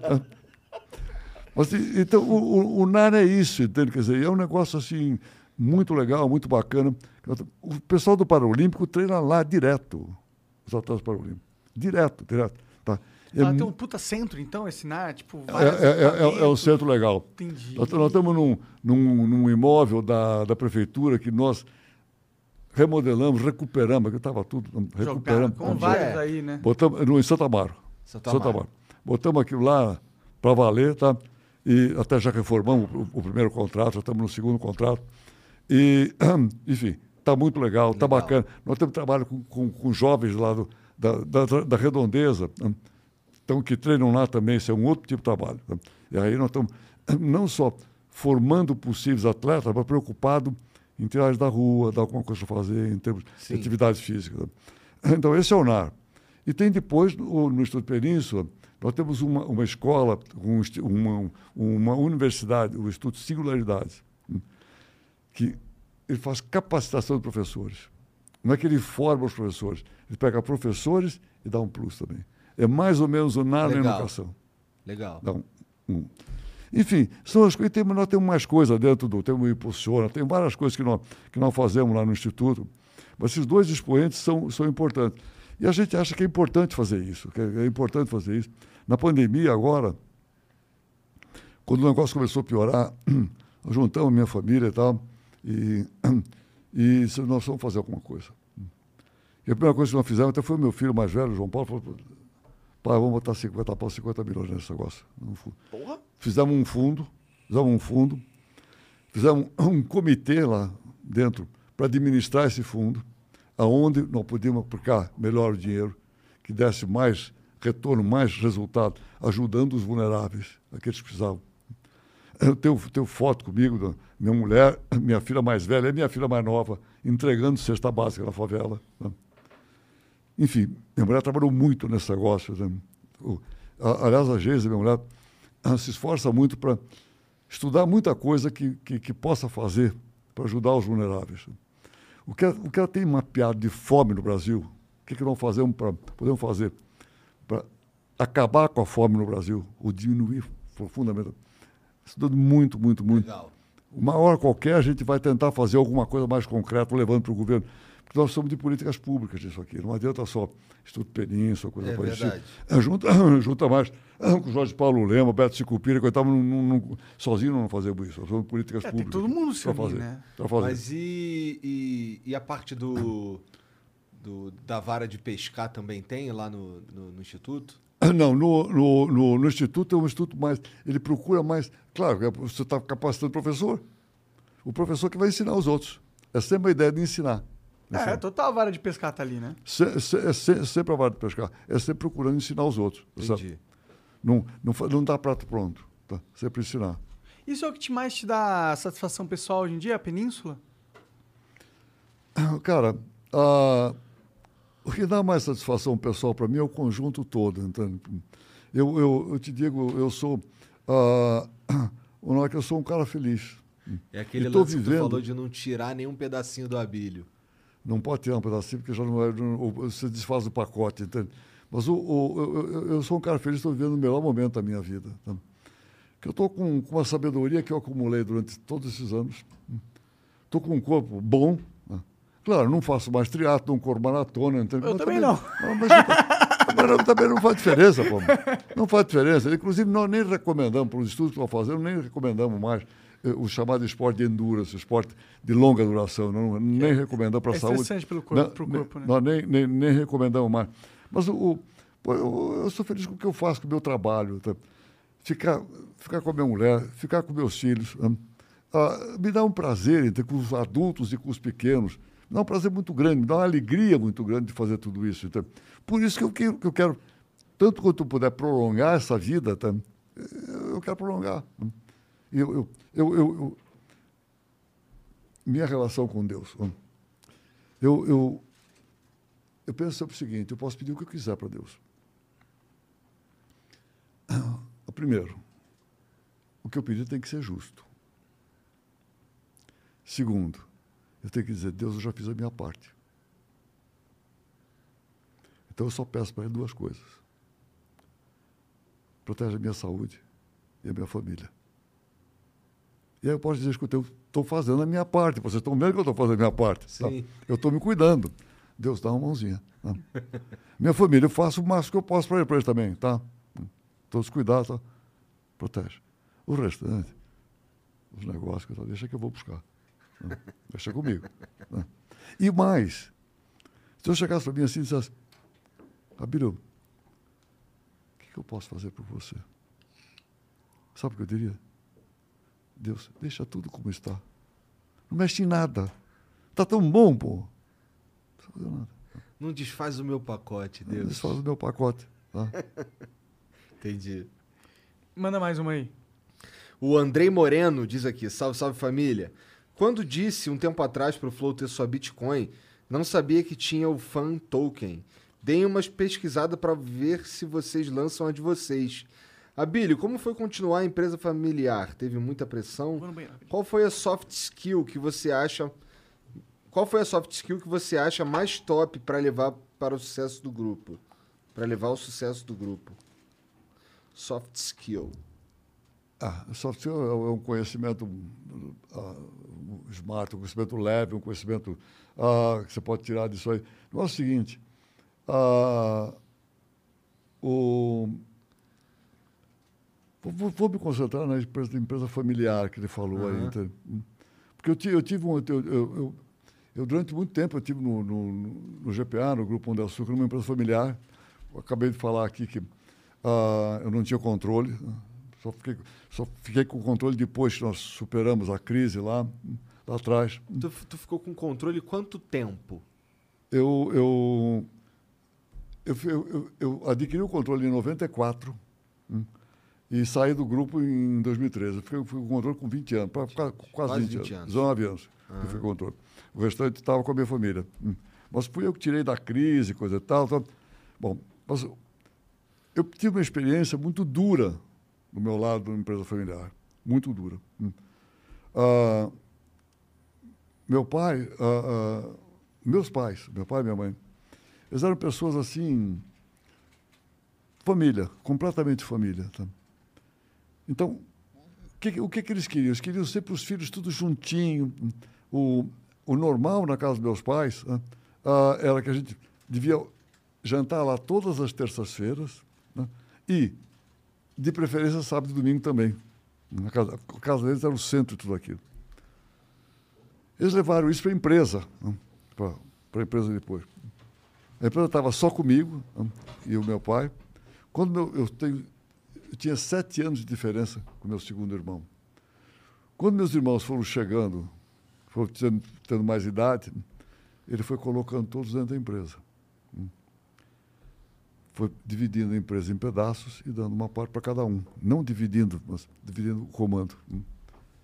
Isso me deu uma experiência familiar horrível. Nós tivemos. é, você misturar empresa com família, família com empresa, é a melhor maneira de você destruir os dois. Isso é o que eu aprendi. Tanto que o, o tema, dos temas mais, ah, assim, que as- os meus alunos mais discutem comigo hoje na empresa familiar, para mim é um negócio assim dogmático. Não mistura empresa com família, nem Ou é família empresa, com empresa. ou é família. Mas não mistura os dois. Tá? Ah, mas eu me dou muito bem, tendo que dizer com meu pai, com meus irmãos, tá, minha empresa está indo bem. Então organiza a empresa como se ela fosse uma empresa pública. Faz regras muito claras do que, que você pode fazer. Que pode. Quando são poucos na família, né, um pai e um filho, muitas vezes o negócio dá certo, vai funcionando. Quando você começa, vem pai, filho, irmãos, tio, primo e coisa e tal, a chance do negócio arrebentar é enorme. E o que tem que fazer? Você tem que ter aquilo que se chama governança muito bem organizada né, para você poder administrar essa empresa. Nós aqui no Brasil nós temos, temos gente já fazendo isso, e bem. O, o Grupo Botorantim, da família Moraes, tem Moraes nenhum em, em- em- cargo de direção. Está tudo em conselho e tal. a empresa cresce, vai bem com os profissionais, tá? eles dirigem a empresa, a empresa é só deles, né? Mas eles ficam no conselho e a empresa é tocada por profissionais. E existem vários outros exemplos no mundo então, de empresas de família bem tocadas, aonde tem regras muito claras do que a família pode fazer e o que não pode fazer. Tem o Walmart, né? O Walmart, o, o, o, o, Walmart é uma empresa que, da, família Wal, do Walton, nos Estados Unidos. Sabe? É uma empresa tocada só por profissionais. Né? O, o Sam, que é o, a, o criador, morreu já em 90 e qualquer coisa, não faz tempo. Os filhos dele fazem parte das pessoas mais ricas do mundo, né? do mundo, hum, do Walton. Né? Ah, não tem ninguém como executivo. Tudo em conselho. Ninguém como executivo. Há muito tempo. Há muito tempo. Tudo tocado por executivos. Não tem, não, não, não, não tem jeito. Você tem, você tem algumas empresas onde tem família trabalhando. Mas aquilo é como se fosse uma empresa uma empresa pública, uma empresa, uh, um corporation. Você pega uma empresa que vocês conhecem, porque tem loja aqui, a CIA. A CIA é uma empresa dirigida por família. Só que eles têm regras como se fosse um corporation, uma empresa pública. Quem pode fazer isso, quem pode fazer aquilo, coisa e tal. Como se fosse uma empresa Entendi. sem dono. Você nunca pensou, então, de passar o pão de açúcar para os seus filhos? Bom, eu já não estou no pão de é, açúcar sim, há muito mas tempo. na época, tá. O, meus filhos, há muito tempo, só estão no conselho. Meus filhos adultos. Só estão no conselho. E eu, eu, felizmente, já, já organizei. Eu procuro pensar, bom, sempre bom de pensar que a gente é eterno, né? Mas, de repente, dá alguma zebra, tá? Então, eu tenho tudo muito organizado, protocolo de família, tudo direitinho, como é que são as coisas, entende? Para qualquer eventualidade, tá certo? Entendi. E, tá, e nenhum deles ah, trabalha dentro, dentro de qualquer empresa da Península. Ninguém. Nem meus netos. Nós temos um, um, um trabalho que nós fazemos na Península, no Instituto Península, da, o DFG, né? Desenvolvimento das Futuras Gerações, onde nós trabalhamos muito os meus netos. Nós encaminhamos eles para universidades lá fora, encaminhamos eles para certas coisas, sempre no sentido de estudo, sempre no sentido de dar vara e não peixe, para estudar. Já tem alguns netos meus já nos Estados Unidos, já se formaram nos Estados Unidos, ou todos se formando, e fazemos isso. Fazemos um trabalho com eles, eles aprenderem muita coisa né? Dentro desse, de, de, desse, uh, desse DFG que nós temos, para eles aprenderem né? trabalhar conosco jeito nenhum. Entendi. Eu gosto dessa visão aí de não misturar. O Reinaldos diz aqui: Salve Flow. Desde criança eu sempre quis ser empresário. Meu pai começou como catador de papelão e aos 37 anos era dono de duas empresas. Infelizmente ele não pôde ver o filho empreendedor. Ele segue como minha inspiração e o Abílio é minha referência como empresário. Obrigado. Caralho. Legal. O Luiz Oliveira diz aqui: Salve família. Abílio, numa companhia as decisões são tomadas para a geração de valor para o todo. Falando de país, devíamos ter o mesmo, o que não acontece. O que pensa sobre termos de lei que obrigue todo e qualquer servidor público, principalmente político, a fazer uso dos serviços públicos? Tem mais? É, aquela história, né? Se todo político fosse obrigado a usar o SUS, é o SUS seria o melhor programa estatal existente. Como é que é? Aquela, aquela máxima, se a gente obrigasse os presidentes a usar o SUS, o SUS seria muito pica. Sim. Porque eles não, né? Correr o risco de você morrer porque tá na fila.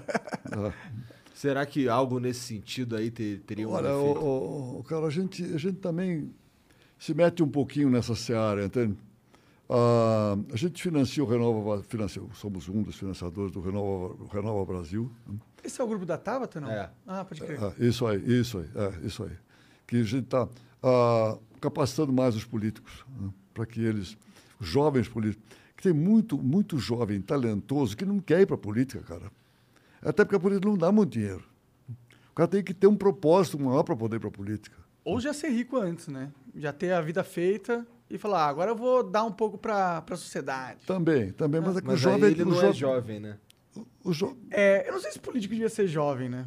Quer dizer, ah, eu não sei, é que, tipo, político é, tipo, eu, a visão do político tinha que ser os anciões da sociedade, os caras que têm sabedoria pra, porra, coordenar como as coisas são feitas. Você pegar um jovem pra política, eu entendo que ele traz novas ideias, é legal, mas não sei se ele é o avatar da, do cara perfeito pra estar numa posição de poder, entendeu? Cara, a- a- a- eu, eu acho que você, você o ideal é você entrar, entrar na política, entrar, mais jovem, fazer carreira na política. né? Então você tem que, tem que dar condição. O jovem tem que ter um propósito para entrar na política. Tem que ter um propósito, tem que ter uma cabeça. eu quero fazer coisas pelo meu país.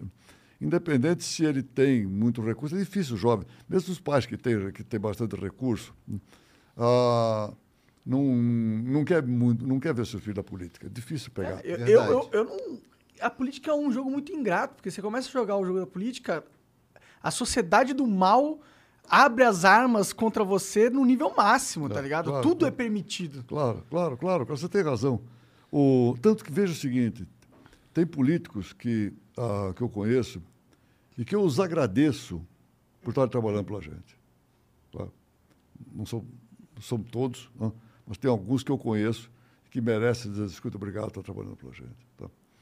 Ah, e que estão fazendo coisas importantes. Tá? Só que a classe política, quer dizer, ainda aqui no Brasil, não é assim, não, não é bem vista, tá certo? Não. Tá? Então, o jovem não quer saber, os pais do jovem também não querem saber. tá? Então, a gente está procurando tá fazendo um trabalho lá no, no Renova, tá? Com o Edu Farrege, que é o líder desse negócio, ah, de capacitar mais gente, capacitar mais jovens, tá? para que eles assumam cargos políticos e você tenha uma classe política até melhor.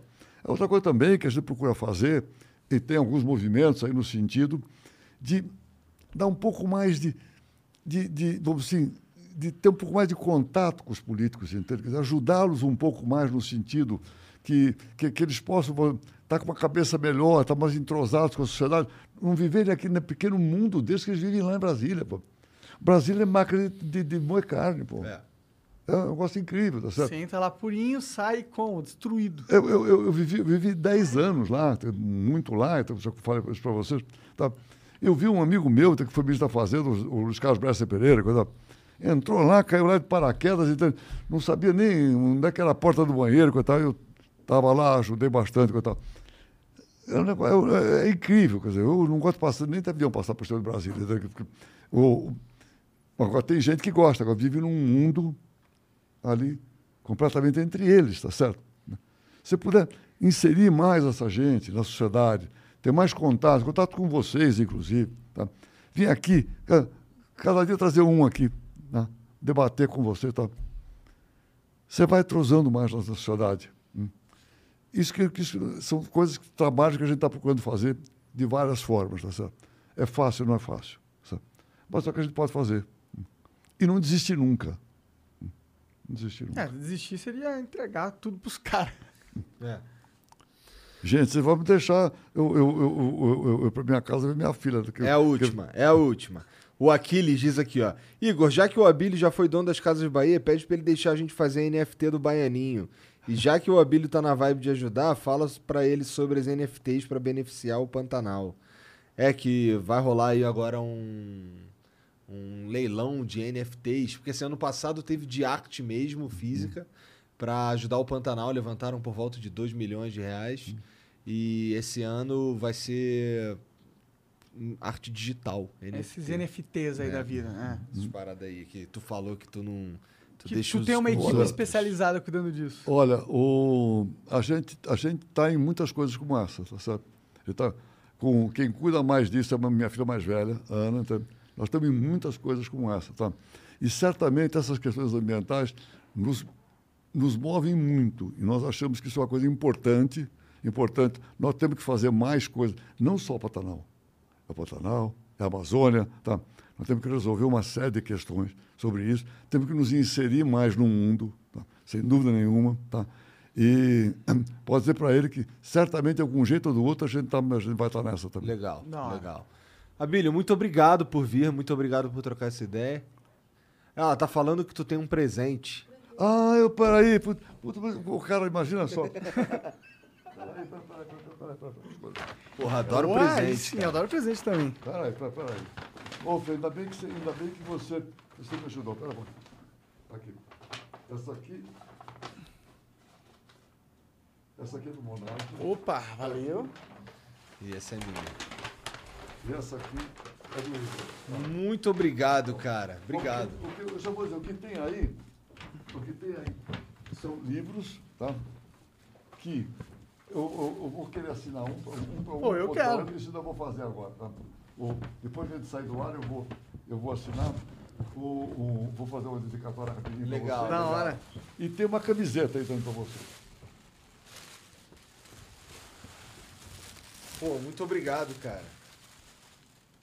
Essa camiseta do Monarca tá escrito Ah, aí, caralho, tá? olha lá. É, a minha tá escrita Escuta, aqui também. e é do time Abílio, tá? É para vocês pensarem um pouco no Abílio, tá? Pensarem um pouco no Abílio, tá? E fazerem alguma coisa da atividade. Não precisa fazer agora, mas tem que pensar um pouco nisso. Vou fazer, prometo. Eu. Escuta, vocês têm que se gostar. Estou deixando o microfone lá. Vocês têm que se gostar, tá? E fazer um pouco mais por vocês, por vocês mesmos.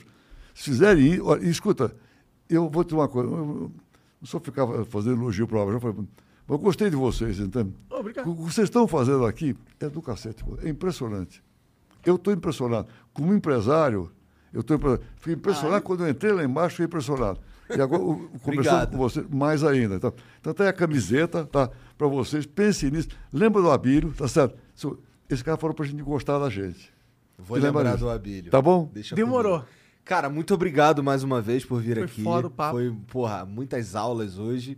E é isso, cara. Vou deixar você embora ver tua filha. Obrigado. Abração para vocês. Valeu. Ô, você que assistiu a gente e ficou com a gente até agora, obrigado pela moral, um beijo e até amanhã. Tchau.